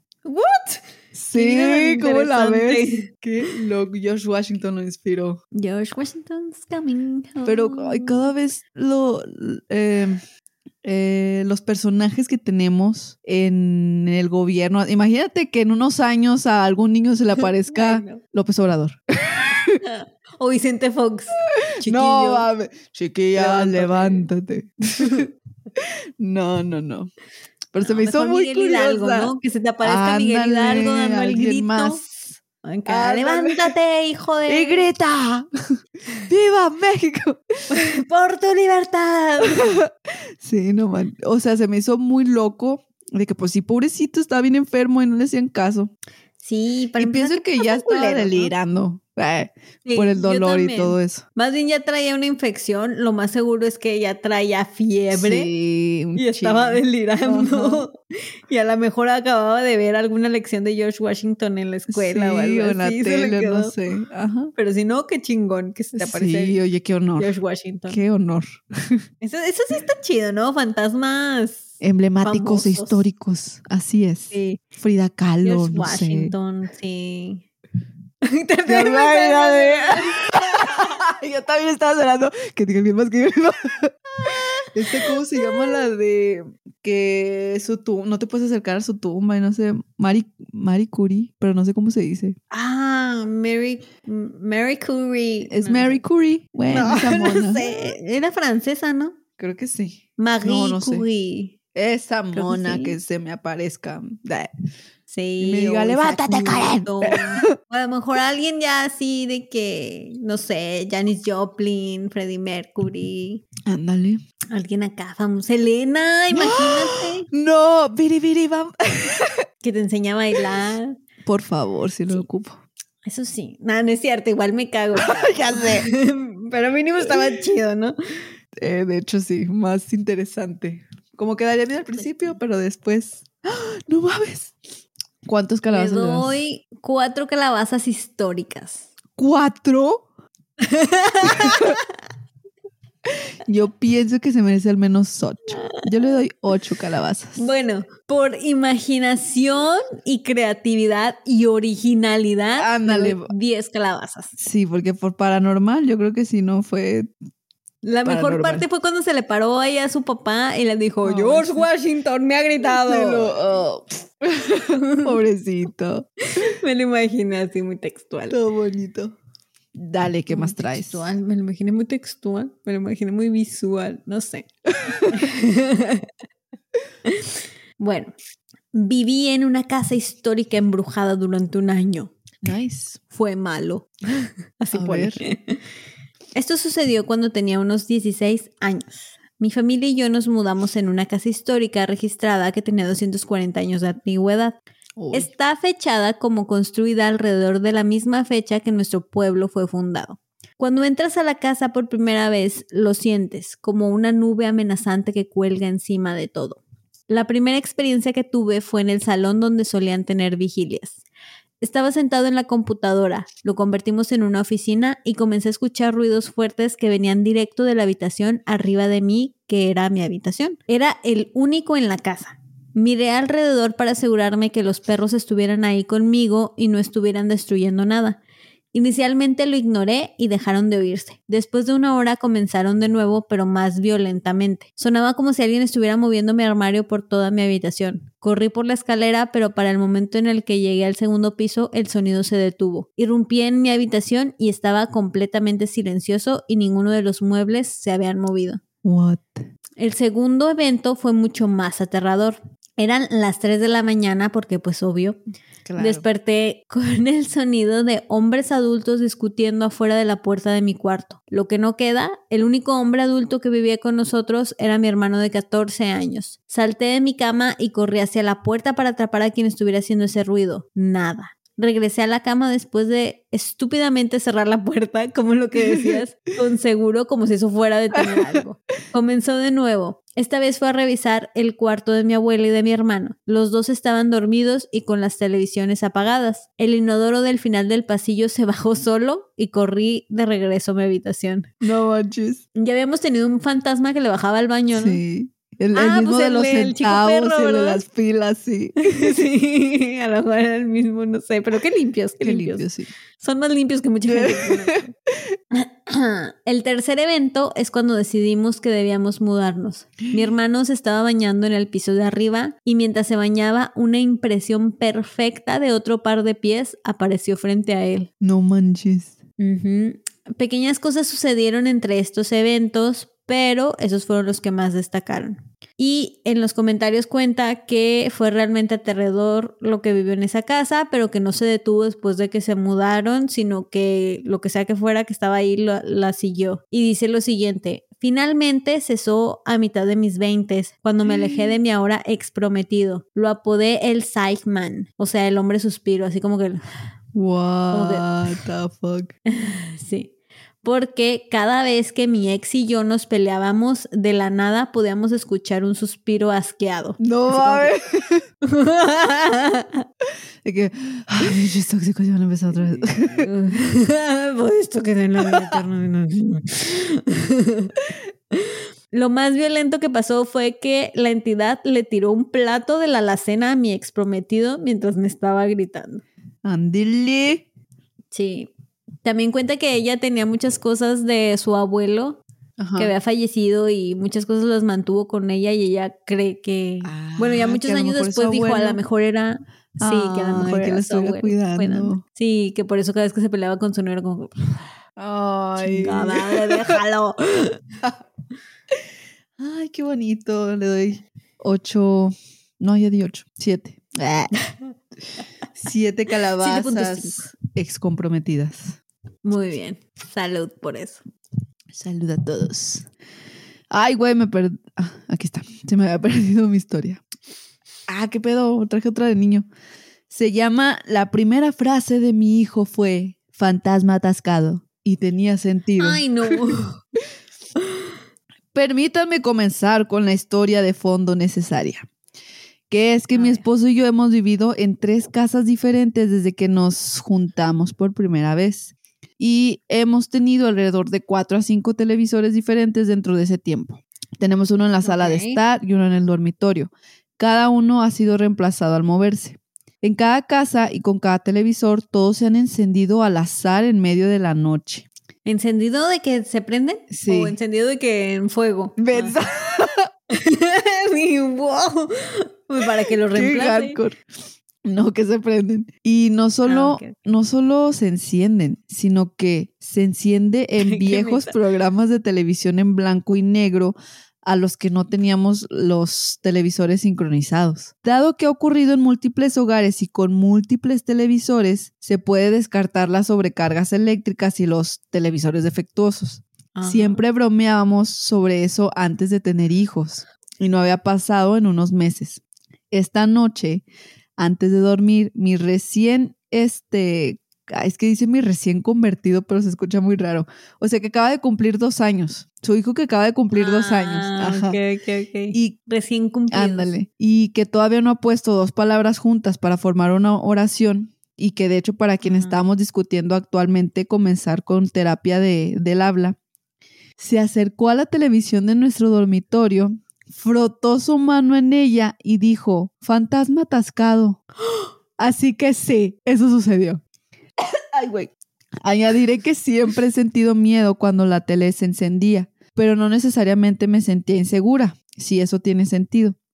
Mi hijo parecía, mi hijo parecía pegado a la televisión, pero cauteloso al mismo tiempo. ¿Alguna recomendación sobre las cosas que puedo hacer para aliviar mi mente? What the fuck. Ah, deshazte de todas tus y televisiones. de tu hijo. Ay, no, no es cierto. ¿Qué pedo, Karen? ¿Y te pasó? Sí, pero solo una vez. Es lo que te digo, mira. Ah, deshazte de esa tele, cómprate otra y si te vuelve a pasar, Entonces es un fantasma. sí. Solo 20 mil pesos me va. ¿Cómo se dice? Me va. Ay, olvídenlo. Ya es la chévere. Me va a ocupar descubrir que fue un fantasma. Pero no, no se dice así. Ah. Como quiera. te va a tomar. Esa madre. Te va a costar. San- ah, Ya no sé qué está pasando. El punto es que. ¿Qué pedo? No tengan teles mejor. Sí, Se acabó. Yo le doy. Este, y como siempre, los niños me dan Sí, más miedo que los fantasmas porque pueden ver fantasmas. No sé qué hacer con si eso. llevo a tener hijos, prohibido. Si ves un fan. No, pobrecitos, ¿verdad? Que no me digan. Prohibido que hables. Prohibido que hablemos de fantasmas antes de las 6 de la tarde. Puedes decirme lo que quieras. Ya después. No, prohibido que me hables después. después va a decir en la Sí, noche. más bien al revés. Y cuando, El morrillo a las 12. Fantasma. Sí, yo sé, ¿qué te dije? Lo avientas como la cabra. Ay, pobrecita. ¿Cuánto le das tú? Yo le doy. Le doy ocho calabacitas Babies. entretenidas con la tele. Oh. Ay, qué bonita. Ay, güey, lo último que traigo está largo. Pero, ajá. Pero me, Ah, no, no es cierto. me, me saca mucho de pedo que tenía varias teles y se la atoraban en diferentes teles. No, que, o sea, que cada que se mudaban cambiaban de tele. O sea, sí, de que somos ricos. Por eso, pero siempre le Pero pasaba. siempre le pasaba. Y, y que el bebé dijera de que fantasma Sí, atascado. Me da a entender que estaba atascado en la tele, pero si son diferentes teles. O más bien está atascado ahí y su manera de comunicarse es la tele. No lo sé. No sé. Pero tienen un bebé medium. ¿Eh? Tienen un bebé medium. Un bebé medium. Todos los bebés son mediums, ¿no? Pues Sí, sí, procede. Supongo. Pero bueno. Historia de maestra de preescolar. Así se titula. ¡Oh, bastillos! Ay, perdón. No les voy a mentir. Esta se me hizo apropiada para como contamos las historias de Reddit. Ah, nice. Porque escucha lo siguiente. No les voy a mentir. Estoy un poco borracha. Así que disculpen por cualquier error de, orto- de ortografía. Ya. Estamos, Cualquier- hermana, estamos. cualquier error de ortografía o lo que sea. Como sea, soy una maestra de preescolar y los niños son raros y todos sabemos que están en sintonía con lo paranormal, ¿verdad? ¿Verdad? Este era... Así pone ella sola, ¿eh? ¿Verdad? ¿Verdad? Este era mi primer día trabajando en un preescolar como maestra asistente. Eso no importa, para ser honestos. Había esta pequeña niña que acababa de comenzar. Tenía tres años. No se llevaba con los otros niños muy bien, así que hablaba mucho conmigo. Y se la pasaba, hable y hable de esta otra niña, presuntamente una hermana o algo. Hablaba de cómo se pasaba todo el tiempo juntas jugando juegos, yendo al parque y me quedo de que, wow, qué linda relación de hermanos. El nombre de la otra niña es obviamente un nombre real y algo que un niño de tres años no se inventaría. Así que un día llega el papá a recogerla y yo intento hacer un poco de plática y le digo, ¿cuándo voy a conocer a, inserte nombre de la presunta niña aquí? Mi alumna habla mucho acerca de ella y todas las cosas divertidas que hacen todo el tiempo. Y el papá se queda de que, ah, no, ella no tiene hermanas ni hermanos. Ah. Así que no dice nada más y se vuelve incómodo y se va con su niña rápidamente. Al día siguiente me da mucha curiosidad, así que le pregunto a la niña mientras está haciendo un proyecto de arte y le digo, entonces, ¿quién es? Inserte aquí el nombre de la criatura satánica. y le tiene en trasero muerto lo que está haciendo. Bueno, no dice trasero muerto. Bueno, literalmente me dio risa porque le puso She dead ass stops what she's doing. y detiene en seco lo que sea que está haciendo. Se le va la expresión de la cara. Me mira con los ojos más muertos que le he visto un niño de tres años y me dice, ella es la niña que me mira dormir a través de mi ventana en las noches. No mames. hermana me cagué en los pantalones. le pedí que dibujara a la niña. No. ¿Y a este punto qué te estás imaginando que dibujó Karen? Mm, no sé, algo muy creepy. ¿Lo tienes? No, pero ah. su descripción. A ver. No sé si ustedes saben esto, pero los niños de tres años son traseros dibujando gente. no, no, no ponen traseros, pero dice, three year old are ass at drawing. No, sé, no puedo con esta mujer y sus usos de la palabra ass, para todo. No sé si ustedes saben esto, pero los niños de tres años son muy malos dibujando. Así que solo ver una persona con palitos y bolitas y un triángulo en la cabeza. Picasso. Es que yo, yo cuando lo estaba leyendo dije, no mames, de seguro es un dibujo así como el, niño de todo negro. Ajá. De ojos rojos y no sé. Bolitas y palitos. No sé si oh. de tres años. Tú se lo pediste, señora, no manches. Pero eso no es todo. De hecho, he sido niñera de esta niña algunas veces. Su habitación está en el segundo piso de su casa. O sea, ah, no what había the fuck? ningún árbol para que alguien lo trepara y la viera o algo. le pregunté si esta cosa aún la veía dormir y me dice, no, mami y papi fueron a la iglesia y, inserte el nombre de su amiga especial aquí, dejó de venir a jugar conmigo. Qué miedo que te ganó. Ahora te ve a ti. ¡Oh! No, pero bueno, ella pone en los comentarios de que eso le dio a indicar que a lo mejor hiciera algo malo porque sí. se detuvo cuando fueron a la iglesia. Y bonus, un comentario decía que lo mismo le pasaba a él cuando tenía cinco años. Que lo veían de la ventana. Sí, dice, solía vivir en una casa que básicamente estaba en un tipo acantilado, donde la puerta trasera tenía escaleras que bajaban hasta el piso de abajo y la casa tenía dos pisos. Dormía en la misma habitación con mis dos hermanos porque era una casa pequeña y le tenía miedo a la oscuridad. Específicamente recuerdo que dormíamos con las cortinas abiertas porque estábamos en un segundo piso y no nos importaba. No recuerdo exactamente cuándo, pero en un punto desperté a la mitad de la noche y miré hacia afuera de mi ventana y vi una cara mirándome. una cara blanca con ojos oscuros y profundos más como hoyos donde los ojos deberían estar y una boca muy delgada. No sé cómo más describirla. Recuerdo quedarme mirándola por una hora antes de quedarme dormido otra vez. ¿Quién besas madres una hora? Eso es lo que eso es lo que encuentro más interesante ahora es que nunca lo que encuentro más interesante ahora es que nunca me sentí asustado viéndola. De hecho me daba calma. Cada noche, después de ese primer encuentro, la misma cara aparecía en la ventana e incluso me siguió a otras casas después de eso, hasta incluso cuando me mudé a un estado diferente. ¿Qué pedo? Incluso cuando ya dormía en mi propia habitación, seguía apareciendo así que claramente estaba pegado a mí. Dejé de verla hace algunos años y ahora duermo con mis cortinas cerradas, así que realmente no sé si aún se apareció. ¡Hala! ¡Ay, qué miedo! Sí. Pero, o sea, qué terror. Una hora estar viendo esa cosa nomás así. ya sé, ¿verdad? Gracias. Como concurso de, Ah, de sí. primero. Ya sé. Y la cosa ni ojos tiene. Pero bueno, terminaré de cerrar mis cortinas. Ah, Por si no faltaban más. en- Oye, si hablamos un chingo de ventanas, ahora qué raro. Qué Justo miedo. el día que las tienes abiertas para el podcast. Bueno, ya, la última. Si es la última, o te falta una a ti. ¿Cuánto? le- Ah, me falta, me falta una. Ah, sí, no he calificado. Le doy mm, seis calabazas eh, stalkers. Sí, es que- sí, sí, yo también. Pero medio más, no sé qué, el del chavo que se le queda viendo un- una hora. Como que das más miedo a tu amigo Ándale, que la sí. cara esa, porque haces eso? A la próxima se titula Gente que predice su propia muerte. no. Oye, ya se me subió, no manches. Me voy a dormir un ratito. es que no había comido. Oh. Bueno, Ahorita pides una hamburguesa. ahí va. Ahora tengo hambre. Ay, qué rico.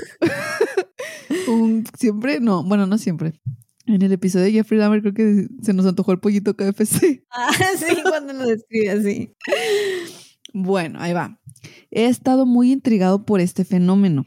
He tenido dos personas con las que estuve cerca, individuos no relacionados, que predijeron su muerte con bastante precisión o dentro de unas pocas semanas del evento. Un ejemplo fue mi amigo, que tenía 35 años y hablaba casualmente de morir pronto. Y, so- y estaba solo, ¿no? Sin esposa ni hijos. Este, esto nunca pareció molestarlo, pero parecía más una declaración de un hecho. Me dijo que la última vez que, que pasamos el rato fuera del trabajo se alegró de conocerme y de que yo fuera un buen tipo. Ninguna enfermedad terminal ni nada. Murió un par de semanas después en un accidente de coche. El otro era un amigo mío de 28 años. Un día me miró, perdón, un día me miró y me dijo que no creía que llegaría a los 30, sin condiciones médicas, sin estilo de vida peligroso, pasatiempos, eh, carrera de la fábrica y la vida sin incidentes. No entiendo, pero lo siento. Tuve que traducirlo en chinga. Murió unos dos meses después de esta conversación a causa de un aneurisma cerebral. Ah, fuck. Sí, avanzó rápido hasta ahora y creo que entiendo cómo se sentían, aunque mi situación es diferente. Durante el último año, tengo 29. Ay, güey, igual que yo. eh, he estado teniendo pensamientos, sentimientos similares, cosas como el hecho de que no estaré mucho más. No tengo miedo de lo que, de lo que siento, es raro. Y no estoy deprimido ni ansioso.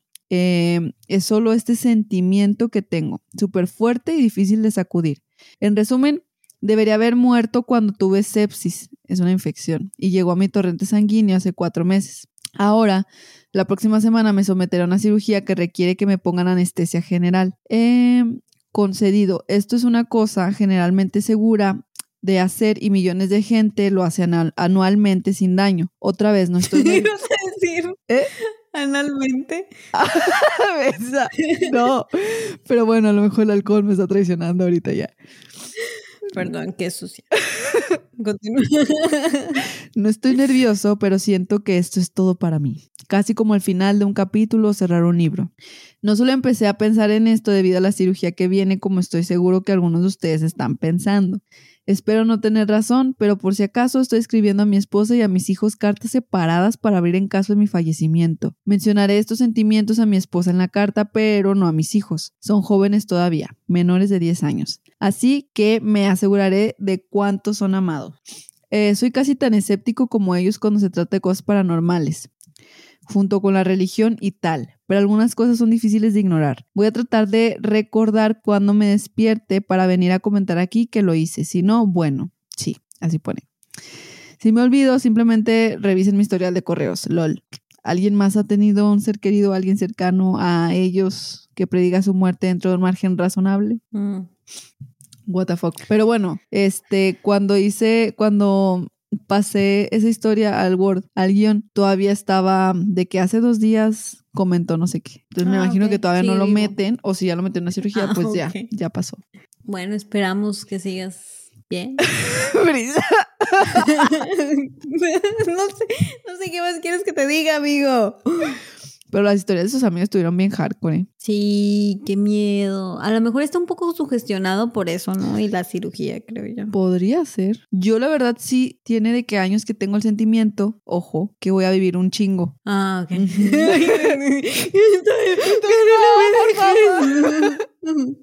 sí.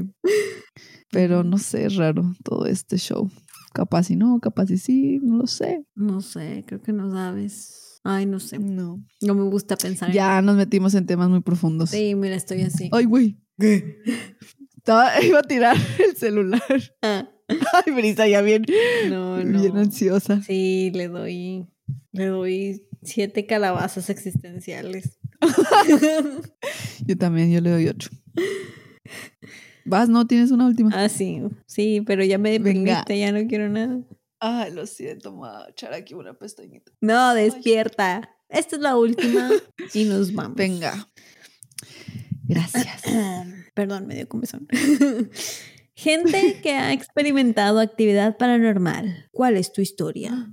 Viví en una casa embrujada durante un año.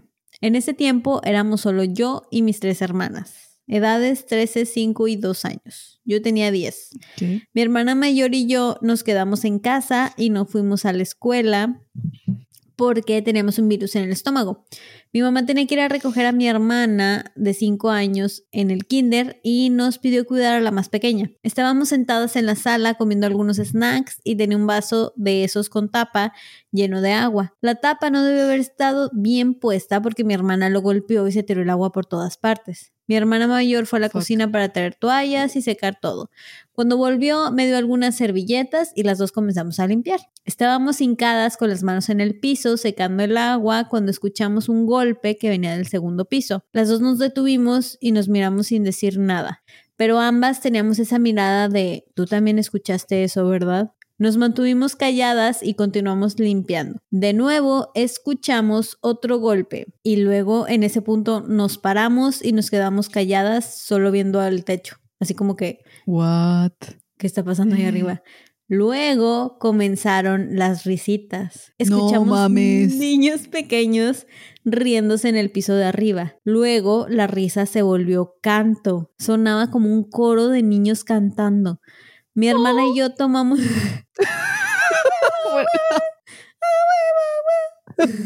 No me la.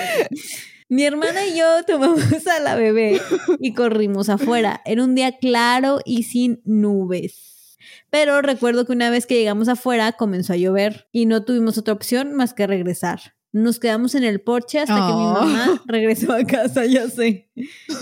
Vimos cosas en esa casa de las que aún tengo pesadillas 20 años después. Pero por alguna razón las risitas... ¿Vimos? Dijo. Sí, vimos. Ay, güey. Ella y sus hermanas. Pues que vieron. No, dice? sé, no dice, pero dice que aún tiene pesadillas 20 años después y que por alguna razón las risitas y los cánticos fue de lo que más la perturbó.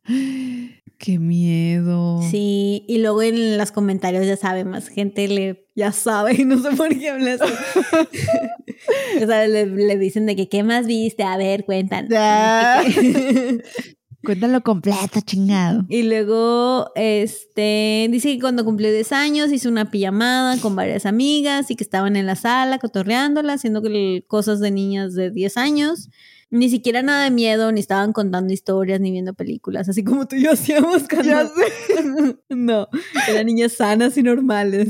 Bien ahí. Cuando comenzó a tener una sensación intranquila y que por alguna razón no quería ver hacia las ventanas. Y que de... Qué bueno que ya la cerraste, Brisa. Ya sé. Y Oye, que- qué extraño, de verdad. Sí, ya no quiero. y luego ya el domingo cambia el horario, va a empezar a oscurecerse que a las 5 de la tarde. bueno, y que de repente por el rabillo del ojo en dirección a las escaleras comenzó a ver un brillo. No quería voltear, pero finalmente volteó y al pie de la escalera vio un niño pequeño, pálido, con cabello negro y ojeras. Hace cuenta yo. No, no. Dice que se veía calmado y que nada más estaba ahí viéndolas, pero Qué que no era la primera vez que veía a ese niño. que de hecho, este, le preguntan que cómo era el niño y dice que lo vio dos veces y que se veía más o menos como de su edad, o sea, como de unos 10 años y que traía ropa de los 20 o los 30. Ah, su. Total, que cuando estaba viendo todo eso, una de las niñas gritó que vio a alguien en el porche y todas salieron corriendo a su habitación arriba. Y ya estando ahí encerradillas, la niña dijo que vio una anciana en el porche. Y cuando les estaba contando, cuando estaban contando todo eso, sonó que se quebró un vidrio. O sea, como si alguien hubiera entrado por la ventana. Y ya todas culeadillas se quedaron ahí apretadas, a ver, apretadas, así como que a ver qué pasa. Y había dos niñas que no les creían. Y dijeron, no, vamos a ir a ver. Y que salieron a buscar. Y que no había nada. Pero pues de todos se quedaban culiadillas ahí en su oh, cuarto. que hardcore. Ajá, hasta que esperaron, pues ya, que pasara la noche. Y ella misma dice, no sé por qué no desperté a mis papás ni les dije nada. Sí, apenas iba a preguntar, ¿están solas o qué pedo? No, pero dice que no quiso despertar a sus papás, no sé. Aparte se supone que se escuchó que se quebró algo, sus papás se habían levantado, de que están bien, qué pedo. Sí. Quebraron algo, pinches mor... a ver, ¿quién va a pagar esto? Ponte a barrer, niña. También cuentan que su hermanita, la más pequeña, la bebé de dos años, lloraba y gritaba, el hombre malo, el hombre malo. Y que siempre sí. Y que siempre la mamá le decía, ¿dónde? ¿O, o de qué hablas? ¿O qué? Y que la morrilla siempre apuntaba ahí al pie de las escaleras que las escaleras eran así de que totalmente verticales, pero cinco escalones antes de llegar daban una vuelta así. Ah, o sea, había como un descansito y siempre apuntaba a ese descansito. Y según ella, ahí siempre se tropezaba la gente que llegaba. Ella nunca le dijo a nadie que estaba embrujada su casa, o sea, a sus papás tampoco porque... Pero cuando pues, había visitas se tropezaban, ¿ok? Sí, y ellas también, que se... Y las visitas les llegaron a decir de que se sentía como si alguien te jalara los pies. Y por eso. Así que te metían el pie o algo así. No, sentían que les jalaban los pies. sí. Sí. Y ya pone muchos, muchos otros detalles que ya me dieron hueva. Pero. Se me hizo interesante su caso porque platica que ya había posteado esta historia y un productor de televisión lo leyó en Reddit y la invitó a un programa así de esos paranormales, de que cuenta tu historia y la recrean. Y dice que le dio mucha risa porque o sea, para empezar, es que mm, me llamó mucho la atención porque es como el detrás de cámaras de todos esos shows que vemos de que recrean la historia. Dice que para empezar, editaron toda su historia, que no pasó ah, como, como estaba. Ella tiene como cuatro hermanas y nomás le dejaron una. Y ah, no, qué pedo. le pusieron la de, que se pusiera a describir a toda su familia, de que físicamente cómo eran sus papás y todo eso, y pusieron actores de que nada que ver con ella. No mames. Sí, se me hizo cool esa parte. Como lo hace todo Hollywood con las historias de miedo. Oye, pues estuvo padre. Pero le doy ocho. a todas les pones ocho, Karen. No sé, me siento valiente hoy, Brisa. Wow. No, no se crea, no se me va a aprender la tele sola. Ay, cállate. pues te compras otra y ya. ya sé. Y si sí, se prende esa también, pues ahora sí ya. Pues te compras otra. De hoy otra y otra y así. Hasta que tengas un bebé y te diga. Salud. Vamos a abrir Patreon para comprarme un chingo de teles. hasta que dejen de prenderse sola. Así O hasta que Karen aprenda a quitarle la programación. Ándale, el temporizador. Salud. Ay, Esa madre. Listo. Sí, me siento algo ebria. no fue un eructo, aclaré mi garganta. Ah. Cuando sea un eructo lo sabrá. no, porque lo los editamos.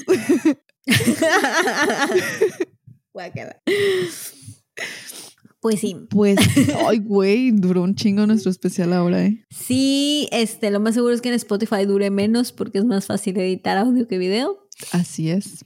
Pero vamos a tratar de subirlo así totalmente limpio a YouTube para que nos vean lo lentas, torpes y fastidiosas que somos realmente sin edición. Mucho gusto a todos ya vieron que nos están, bueno, nada nos estaban diciendo, solamente una persona dijo de que ¿Cómo son, no? Nos pusieron en Facebook. Sí, alguien comentó de que Pues ¿cómo son físicamente? Esperaban. Lo curioso fue que esa persona lo comentó abajo de la foto del chico perro, que Ah. nos dio la foto de Charlie No Face, lo cual me hizo pensar que esa foto le recordó a nosotras y dijo, ¿estarán deformes?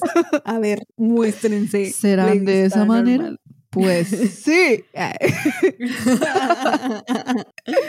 Ay, no. Muchas gracias. Si se quedaron hasta aquí porque si está algo largo, gracias. Si no, gracias también. y la verdad, si, si, si todavía siguen aquí, wow. Wow. Sí, son fieles escuchas. Lo vamos a saber en las gráficas de Spotify. No se preocupen. Esperamos que les haya gustado, lo hicimos con mucho cariño. mucho esfuerzo. Todo este mes estuvo muy, muy padre. Aprendimos muchas cosas. Oye, sí, nos contamos un chorro de historias que en, en la vida me hubiera imaginado. Ay, no, sí, no empieces. Ya vi que se prendió, la apagué. No, también aprendí eh, en el episodio de, de psicofonías, cuando se prendió pinche Siri sola. ¿Pero por qué se prende Ah, si ah, digo sí, Siri? siento yo que la tele ya se prendió otra vez. No. No, es que se, se activó la cosilla de Siri. La apagué porque lo iba a decir. No te Ah, escucho, sí. no te entiendo.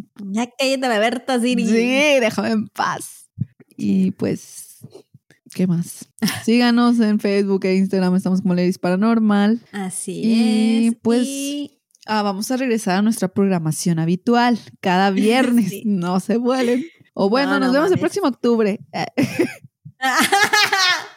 Ya de plano así de. Ya bueno, sé. fue divertido. Bye. Y así como Goku. Vámonos hasta el otro año.